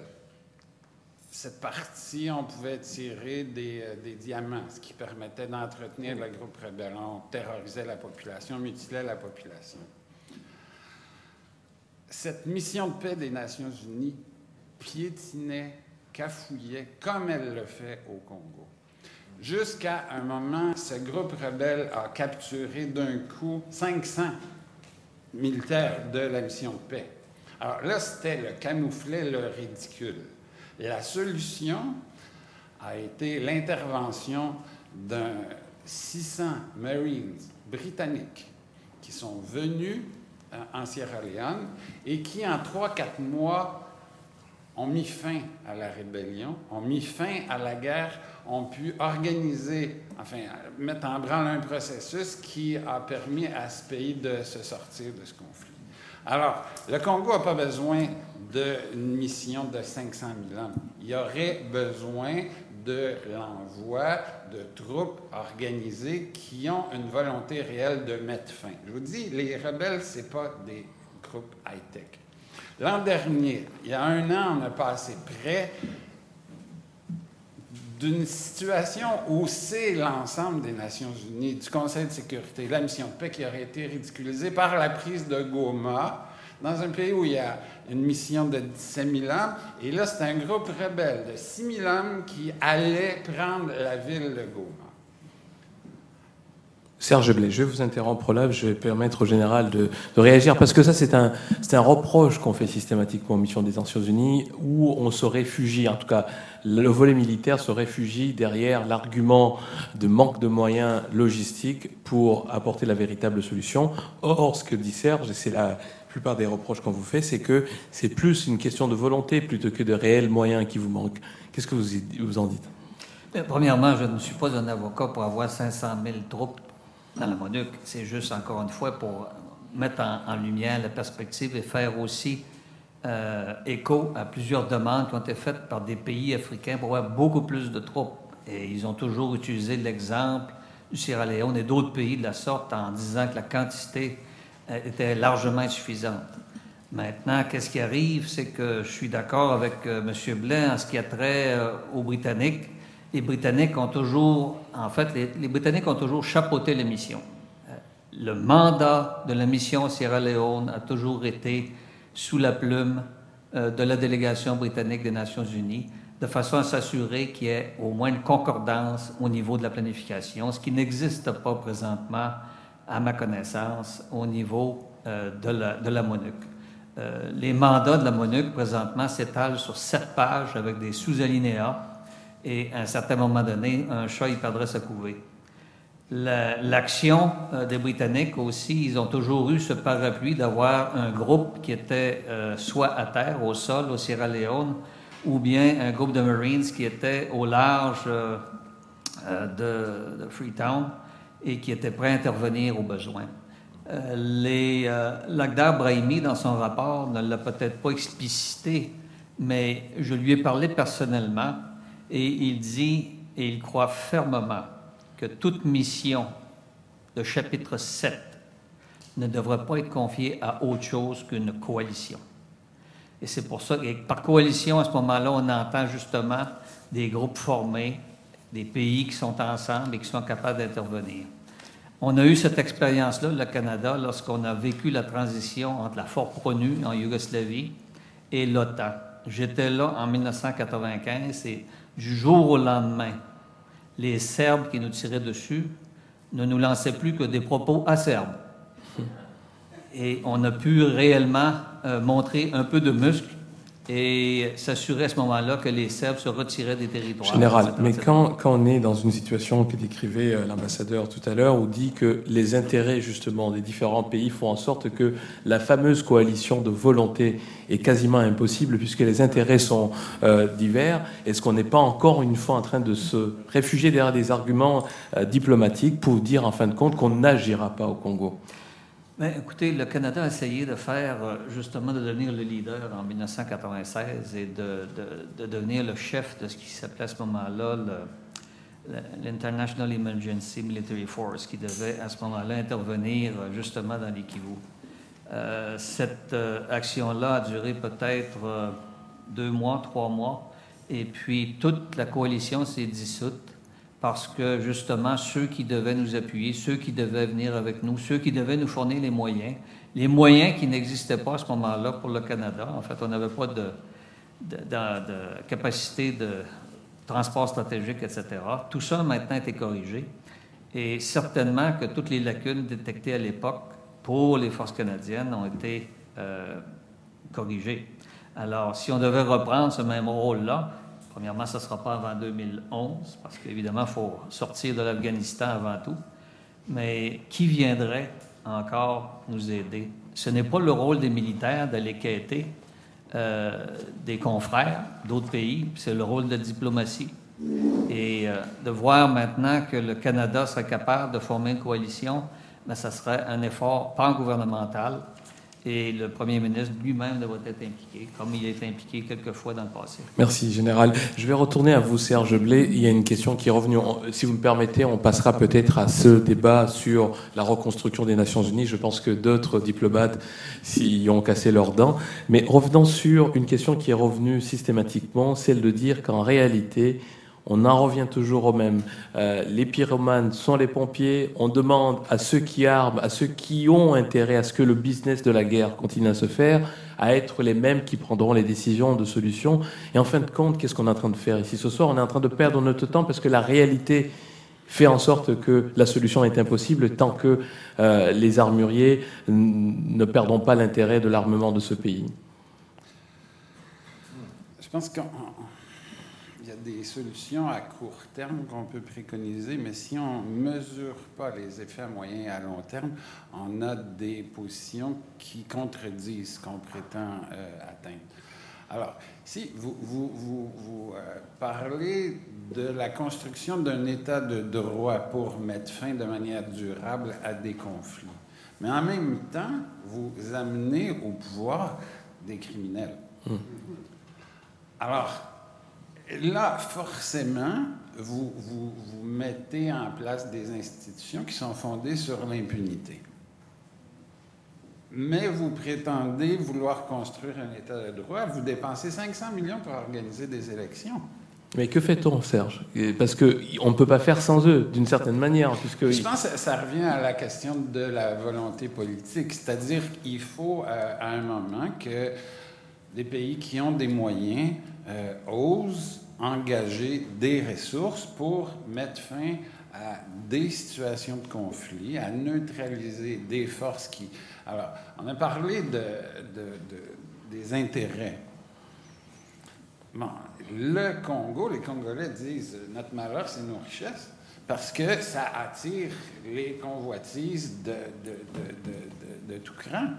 Et euh, pendant des années, je m'excuse, mais du côté de la diplomatie internationale, on a voulu masquer ces aspects. On a refusé de parler de guerre d'agression. On parlait de cette question ethnique qui, qui euh, apparaissait comme la base. Ce sont des organisations de la société civile qui ont d'abord fait des enquêtes sur les intérêts miniers qui étaient sous-jacents au, au groupe rebelle il y avait là des évidences qui ont obligé le Conseil de sécurité à mettre sur pied un panel, mais comme dit M. Duval, il y a des constats qui ont été faits, mais il n'y a jamais eu de suivi. Ambassadeur, vous avez eu des mots terribles pour quelqu'un qui a siégé euh, comme diplomate aux Nations Unies en disant que voilà, les cinq permanents au Conseil de sécurité, euh, et c'est la réalité, c'est les cinq plus grands vendeurs d'armes. Euh, c'est un terrible découragement que vous nous faites là. En réalité, vous nous dites, ça vaut pas la peine d'y croire, en quelque sorte. Non, non, moi, je, c'est pas le sens de mon message. Je pense que ça vaut la peine d'y croire. La, Charte des Nations Unies, l'Organisation des Nations Unies, c'est notre organisation à tous. Hein. On a tous une responsabilité. Et si on cesse d'y croire, on laisse le Conseil de sécurité continuer ses manœuvres. Je pense que pour ce qui est de la population locale, je reviens à cette idée qu'il faudrait peut-être diviser l'aide à la RDC, la reconstruction de la RDC, la confier à une mission différente, de nature beaucoup plus civile en fait que, militaire, et s'occuper de la question de la sécurité. C'est ce qui aurait dû être fait au début dans l'est du pays. Ça a été fait de façon ponctuelle. Rappelons, euh, lorsque Bounia était à la veille de tomber, il y a eu une opération euh, on avait des, forces uruguayennes, je pense, euh, qui tenaient Bounia, qui n'étaient pas du tout adéquates. Et les Français sont intervenus. Et ça a été une intervention très musclée. Alors ça, c'est...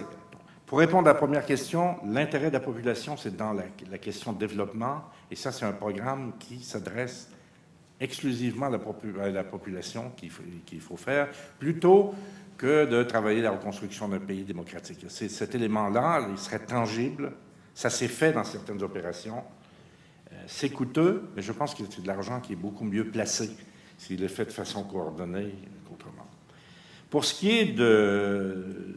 Il faut que les pays membres fassent pression sur l'ONU, comme le Canada le fit en Sierra Leone, euh, avec ce, ce comité des sanctions sur les diamants de la guerre qui a dérangé beaucoup de monde, parce qu'il a fallu aller chez nos amis, euh, étrangement, euh, au Liban et en Israël, où transitaient beaucoup ces, diamants de la guerre, comme miracle. Mais ça a été efficace, et ça a été fait de façon positive, non pas pour détruire l'industrie du diamant, mais pour les ramener. Pour ce qui est de la réforme des Nations Unies, moi je dis, on peut le faire si les pays membres mettent le Conseil de sécurité devant ses, responsabilités.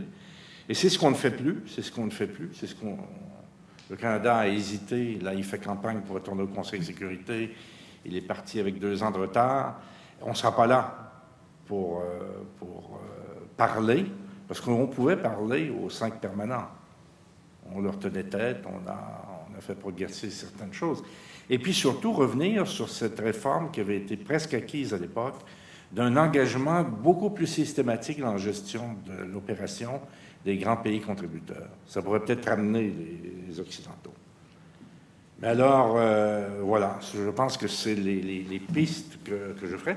Et les, cinq permanents, ce sont... Euh, il y a beaucoup de nos amis dans ces pays, la France, le euh, Royaume-Uni, les États-Unis, avec lesquels on peut parler difficilement, et quand on, mais avec lesquels on peut parler, et où le Canada est parfaitement équipé dans cette cohorte pour avoir une politique beaucoup plus active qu'il ne l'a actuellement. Euh, général, vous avez parlé de la question de la structure de l'armée d'intervention.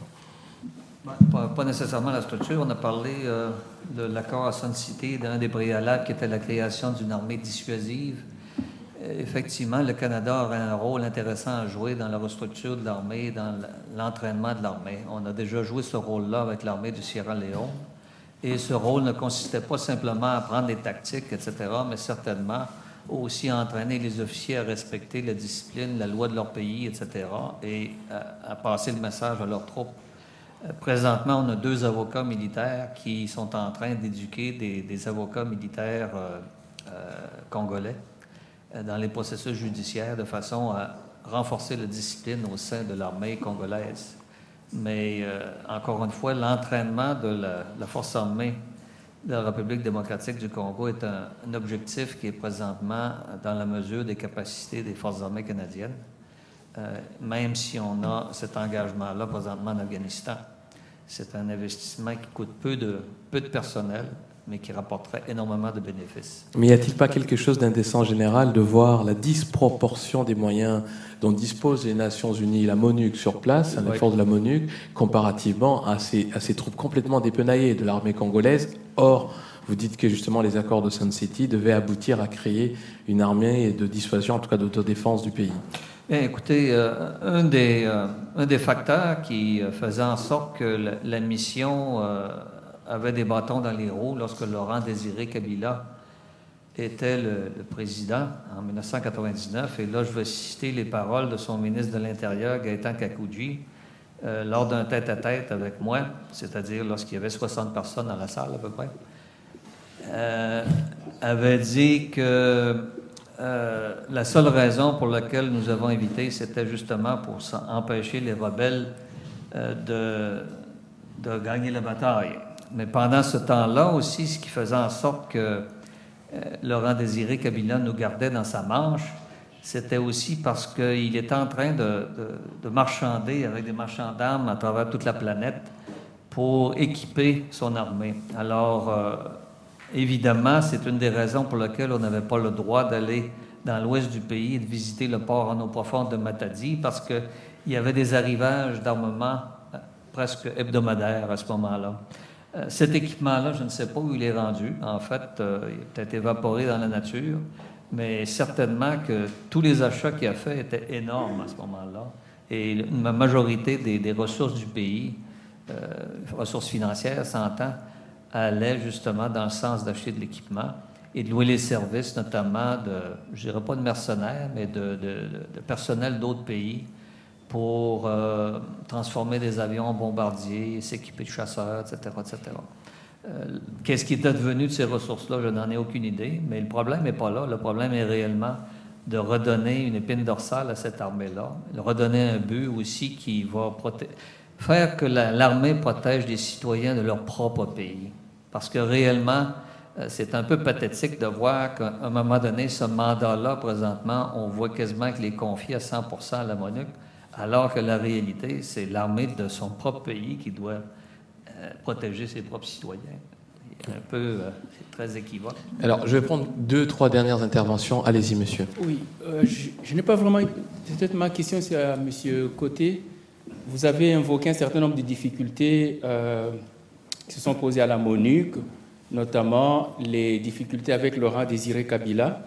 Mais je voudrais peut-être vous demander si vous vous rappelez les difficultés qu'avait eu la commission Améga. Je ne sais pas si vous étiez au Congo à cette période, mais il s'agissait exactement des, difficultés que la commission avait eues pour pouvoir accéder euh, euh, à la zone Est où l'armée rwandaise et l'AFDL avaient commis des crimes. Et à l'époque, c'était euh, Bizima Makara qui était ministre des Affaires étrangères. Et c'est Makara qui avait, qui avait fait toute la diplomatie étrangère pour bloquer la, la mission. Et tout le monde peut comprendre que les difficultés ne viennent pas de Laurent Désiré Kabila, qui n'est pas mon meilleur ami, mais les difficultés viennent du fait que l'AFPR, étant parti pour tuer les Hutus, qu'on appelait les génocidaires, encore faut-il que ça soit justifié, puisqu'une bande de personnes ne peut pas être appelée génocidaire en masse, donc, étant donné qu'il y avait un plan, donc, tout est parti de l'Ouganda. De l'Ouganda, on place euh, Kagame.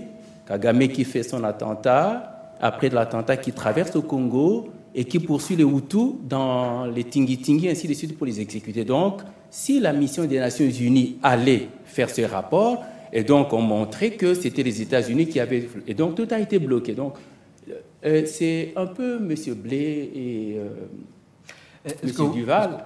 Est-ce que vous parlez de l'émission d'avril 1999 98. 98 Oui.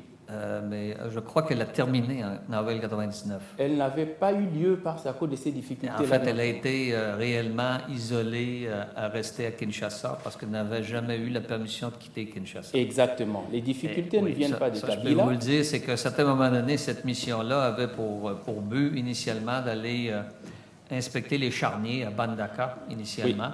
Oui. Et euh, assez bizarrement, moi, je n'étais pas au courant de cela, mais pour rôder mon équipage de, reconnaissance, j'avais prévu aller à Bandaka pour faire la reconnaissance de la ville parce que je planifiais y installer un quartier général pour les patrouilles fluviales sur le fleuve Congo.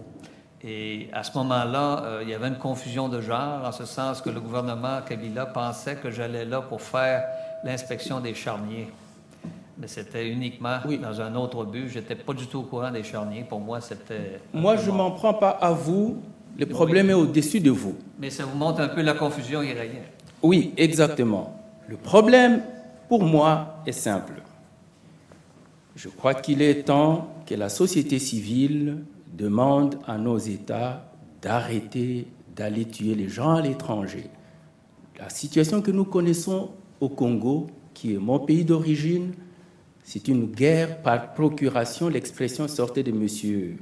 Euh, Duval. C'est une guerre américaine par procuration et on va assassiner les gens. Pour moi, je considère que l'initiative devrait venir de la société civile. Cette conférence devrait être faite devant la télévision, dans tous les quartiers de Montréal, à Chicoutimi, partout, parce que la révolution viendra de la base et non de nos États. Et peut-être ce qu'on pourrait demander à la chaire, c'est de réunir probablement les acteurs qui interviennent au Congo, notamment en traide missionnaire, développement et paix, les, les communautés congolaises, euh, droit et démocratie, pour voir quelle campagne on peut diriger vers la société civile pour qu'elle comprenne le message qu'on a compris ce soir, qu'il ne s'agit pas de Congolais qui se battent, qu'il s'agit d'une guerre par procuration. Merci. Euh, pasteur, est-ce que vous permettez qu'on prenne les autres questions, ceux qui n'ont pas encore eu la chance d'intervenir? Je voulais répondre au, général parce qu'il a, il a, dit euh, il a posé une question, mais je voulais lui donner la réponse. Mais si vous voulez que quelqu'un d'autre passe. Oui, s'il vous plaît. Madame? Euh, donc moi, ma question, on a parlé de pompiers pyromanes, à propos de la MONUC, de pompiers pyromanes on a fait un constat d'échec pour la majorité de ce qui a été fait. Donc maintenant, euh, il y a d'un certain, d'un côté, voilà, donc ce gros constat d'échec, et de l'autre, pourtant, vous, tous les intervenants ont l'air de dire que la solution viendra quand même de la MONUC, d'une réforme de la MONUC, mais Enfin, je sais pas, c'est pas un problème africain à la base. Il n'y a pas des associations comme l'Union africaine, enfin des associations d'État qui pourraient régler le problème mieux que ces intervenants étrangers qui comprennent rien à la situation locale euh, qui, ont pour l'instant juste réussi à aggraver la situation. Et enfin, voilà, est-ce que la solution, elle est vraiment, elle doit vraiment venir de la communauté internationale? Merci. Madame? Bonsoir, mon nom est Daisy, je suis euh, étudiante ici à l'ICAM en gestion publique et euh, ma question va justement aller dans le même sens que mes deux prédécesseurs. C'est de dire que moi, personnellement, j'ai 23 ans, j'ai quitté le Congo, j'ai presque passé la moitié de ma vie là-bas, l'autre moitié ici. Euh, c'est sûr de voir euh, une telle conférence, une telle table ronde. En tant que jeune, j'ai toujours ce, je suis portée par, l'espoir. On veut espérer, on veut croire en un Congo qu'un jour on retournerait. En venant ici, on a parlé de la communauté internationale. On constate tous avec euh, l'histoire appuyée sur des expériences concrètes de vous qui, qui avez travaillé dessus. On voit effectivement que c'est sombre. C'est très, très sombre. On sort de là, il n'y a pas d'avenir. Mais moi, j'aimerais vous entendre. Je ne parle pas de théorie, je ne parle pas de chiffres, mais vous-même, en parlant justement de ce que la société civile pourrait faire, comment vous envisagez-vous pardon, vous envisagerez cela sans, sans, sans, sans chiffres, sans rien, que qu'on se parle réellement maintenant. Parce qu'on le sait, on l'a constaté, si on reprend à la question euh, indifférence ou impuissance, c'est clair. Quoi. On, a la réponse. Maintenant, en sortant d'ici, qu'est-ce qu'on retient? Et puis, juste pour m'adresser peut-être à M. Blé qui disait que, bon, développement et paix, ils soutiennent aussi d'autres euh, ONG directement au Congo. Peut-être que vous serez plus porté à répondre pour dire justement comment en travaillant nous-mêmes d'abord, les Congolais, on peut justement arriver à avoir un impact, une influence, ne serait-ce qu'à un moment donné d'avoir un partenariat justement avec l'extérieur. Merci. Euh, pasteur, je vais permettre d'intervenir et puis on va finir avec vous. Merci. Euh, je voudrais répondre au, disons, à une question posée euh, par le général, mais j'aimerais également dire à tous les amis du Congo, à tous les, toutes les filles et tous les fils du Congo que les oreilles sur lesquelles il y a la mort euh, n'attendent plus. Donc la victoire du Congo sera certaine. Je veux répondre au général tout à l'heure qui, qui venait de dire que Laurent Désiré Kabila aurait fait des importations immenses d'armes et qu'il ne sait pas où sont passées ces armes. Je lui donne la réponse. La réponse est venue juste après que Laurent Désiré Kabila soit démis de ses fonctions de la façon que vous connaissez. Et quelqu'un l'a remplacé, que vous connaissez. Mais que ce soir, personne ne veut euh, concrètement euh, euh, parler de cela. Monsieur Serge a parlé doucement de ça, mais pas très bien appris. Je vous donne la réponse à votre question. Les armes qui ont été importées par Monsieur Laurent Désiré Kabila pour organiser l'armée congolaise sont à cette époque stockés à Kinshasa pour commencer la formation de l'armée congolaise dissuasive, comme dit à Sun City en Afrique du Sud. Lorsque la mort de M. Laurent Désiré Kabila intervient, comme vous connaissez, quelqu'un a fait les transferts de ses armes à l'ennemi congolais que vous connaissez. Et voici la quantité, et c'était à 2007, voici la quantité d'armes que l'ennemi a pris et que l'ennemi aujourd'hui continue à mater le peuple congolais. C'était à 2007, à Mouchake. Et vous connaissez la localité parce que vous survolez avec vos hélicoptères et vous avez vos hommes dans ces coins-là. Vous avez parlé de l'équateur, mais je n'ai pas vu là vous avez parlé des forces communes à l'équateur. Aujourd'hui, on n'a pas beaucoup. Je vous donne la, quantité d'armes transmis à un de ses frères. 3000 militaires de ce jour-là sont morts. Et ça, vous connaissez, la MONUC connaît ça. Il y avait 6 tonnes de munitions qu'on a données à ces gens-là. 35 blindés neufs qu'on a donnés à ces gens-là. 20 lance-roquettes. La MONUC était aux environs. Hein. je vous informe. La Monique n'était pas loin. Elle qui était censée protéger. 150 000 caisses de grenades, 6 000 caisses d'armes FAL, 10 missiles sol-air sont passés aux mains des hommes de Kunda Boutouar. Ça, c'est la réponse. Et aujourd'hui, où est Kunda Boutouar On a prétendu qu'il était arrêté, il devait revenir au Congo pour être jugé. Est-il revenu? Question. Merci, merci, pasteur. Alors, euh, je vais permettre à tout le monde de répondre. On commence... Vous voulez commencer, Serge? Alors, vous avez deux minutes parce que Moi, je suis tout à fait d'accord avec vous. Les Congolais ont un rôle de premier plan à jouer pour trouver des solutions aux problèmes congolais. La société civile congolaise a un rôle de premier plan. Euh, je pense qu'il faut rappeler que les Congolais ont déjà joué un rôle important pour déjouer une vision que je rencontrais entre 93 jusqu'à 98 dans toutes les ambassades où on parlait de la partition de ce pays, de l'impossibilité de garder un Congo uni. Et, les, les, groupes qui ont été soutenus à l'époque par les Américains, par les Britanniques, euh, s'inscrivaient probablement dans cette vision des choses. Ce sont les Congolais qui ont empêché la réalisation de ce plan-là. C'est la population congolaise qui a montré qu'elle voulait rester unie, qu'elle voulait rester un pays. Alors, c'est, je pense, une preuve que les Congolais peuvent faire beaucoup. Ceci dit, j'avais dit au début de mon intervention que on était ici dans le cadre d'une rencontre sur le rôle des Nations Unies, le rôle de la communauté internationale. Alors, on a vu se développer des théories là où on dit c'est aux Africains de résoudre les conflits en Afrique. Je pense que souvent cette théorie est invoquée pour justifier un, manque de volonté d'action des pays riches. Quand est-ce qu'on demande euh, aux pays du Moyen-Orient de régler le problème de l'Afghanistan? Est-ce que alors quand il s'agit de faire des investissements significatifs qu'il faut défendre auprès des électeurs, auprès de la population, on s'invente des théories de ce type-là pour dire, bon, mais est-ce que les Africains règlent leurs problèmes? Ça ne veut pas dire que les Africains n'ont pas un rôle à jouer, mais je pense que ça ne veut pas dire non plus que euh, le Conseil de sécurité, que les Nations unies, que des pays comme le Canada n'ont pas euh, quelque chose à faire pour contribuer à la recherche de solutions. Merci Serge. Général.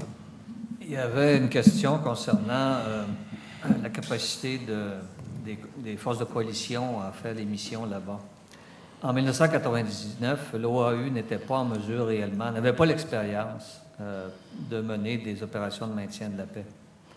Euh, maintenant, c'est l'Union africaine qui s'occupe de la mission, notamment au Darfour, en grande majorité. Et assez bizarrement, il y a aussi un effet euh, halo qu'il faut noter là-dessus. Il y a plus de caméras, plus de médias au Darfour qu'il y en a présentement au Congo pour montrer un peu qu'est-ce qui se passe là-dessus. L'effet que ça joue, c'est que nos politiciens ont approuvé d'ailleurs l'envoi de plus de conseillers militaires canadiens en support à l'Union africaine et en support à la mission. Alors, vous avez présentement euh, environ euh, huit fois plus de militaires canadiens qui supportent l'Union africaine, soit à partir d'Addis Abeba, au Darfour ou dans le Sud-Soudan. Merci, Général. Ambassadeur? Oui, moi je pense que le rôle des Africains euh, a été considérable. Même s'il est un peu occulté par diverses circonstances de l'évolution du conflit, il y a eu un véritable effort au sein de l'Union africaine et euh, le négociateur principal de l'ONU, Obasanjo, est, est, un Africain. Et les Sud-Africains aussi sont intervenus dans le cas du Burundi. Alors, il y a un rôle très important. Et ça, euh, c'est capital que ça se poursuive. La médiation doit être faite par des gens de, l'Afrique. Maintenant, pour ce qui est du maintien de la sécurité, comme on a vu les interventions les plus musclées, comme celle de, de il est peut-être nécessaire que nous, les pays occidentaux, intervenions pour stabiliser la, situation euh, sécuritaire. Et finalement, je vais dans le même sens que M. Blais. Euh, la grande victoire, c'est la victoire des, euh, Congolais eux-mêmes qui ont réussi à protéger leur, leur, pays. Donc il y a un véritable intérêt national. C'est ça qu'il faut nourrir, c'est ça qu'il faut aider. Et je pense qu'un projet de développement, beaucoup plus qu'un projet de reconstruction du pays, arriverait à, à toucher les populations. Et pour nous, les Occidentaux, le maintien de la paix, ça ne doit pas être quelque chose qu'on doit euh, déléguer à d'autres groupes. Il n'y a pas seulement les Africains, c'est, il y a beaucoup d'Asiatiques qui sont déployés en Afrique actuellement. Euh, on manque à l'appel. Le maintien de la paix, ça se fait de façon conjointe et solidaire. Et il faut que des pays comme le Canada retournent côte à côte avec leurs collègues africains euh, faire du maintien de la paix et fassent leur travail au Conseil de sécurité en tant que membres élus pour mettre le Conseil de sécurité, donc la, communauté internationale, devant ses responsabilités.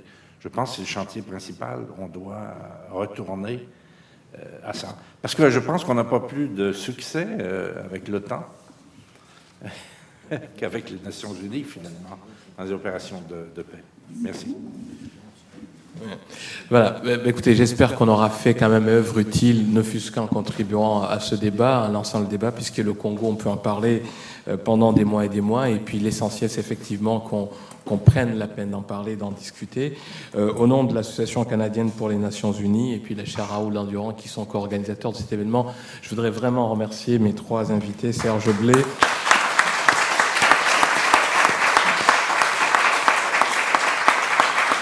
le brigadier général Gaston Côté et puis l'ambassadeur Michel Duval d'avoir pris la peine de participer à cette réflexion et puis à vous hein, d'avoir fait le déplacement.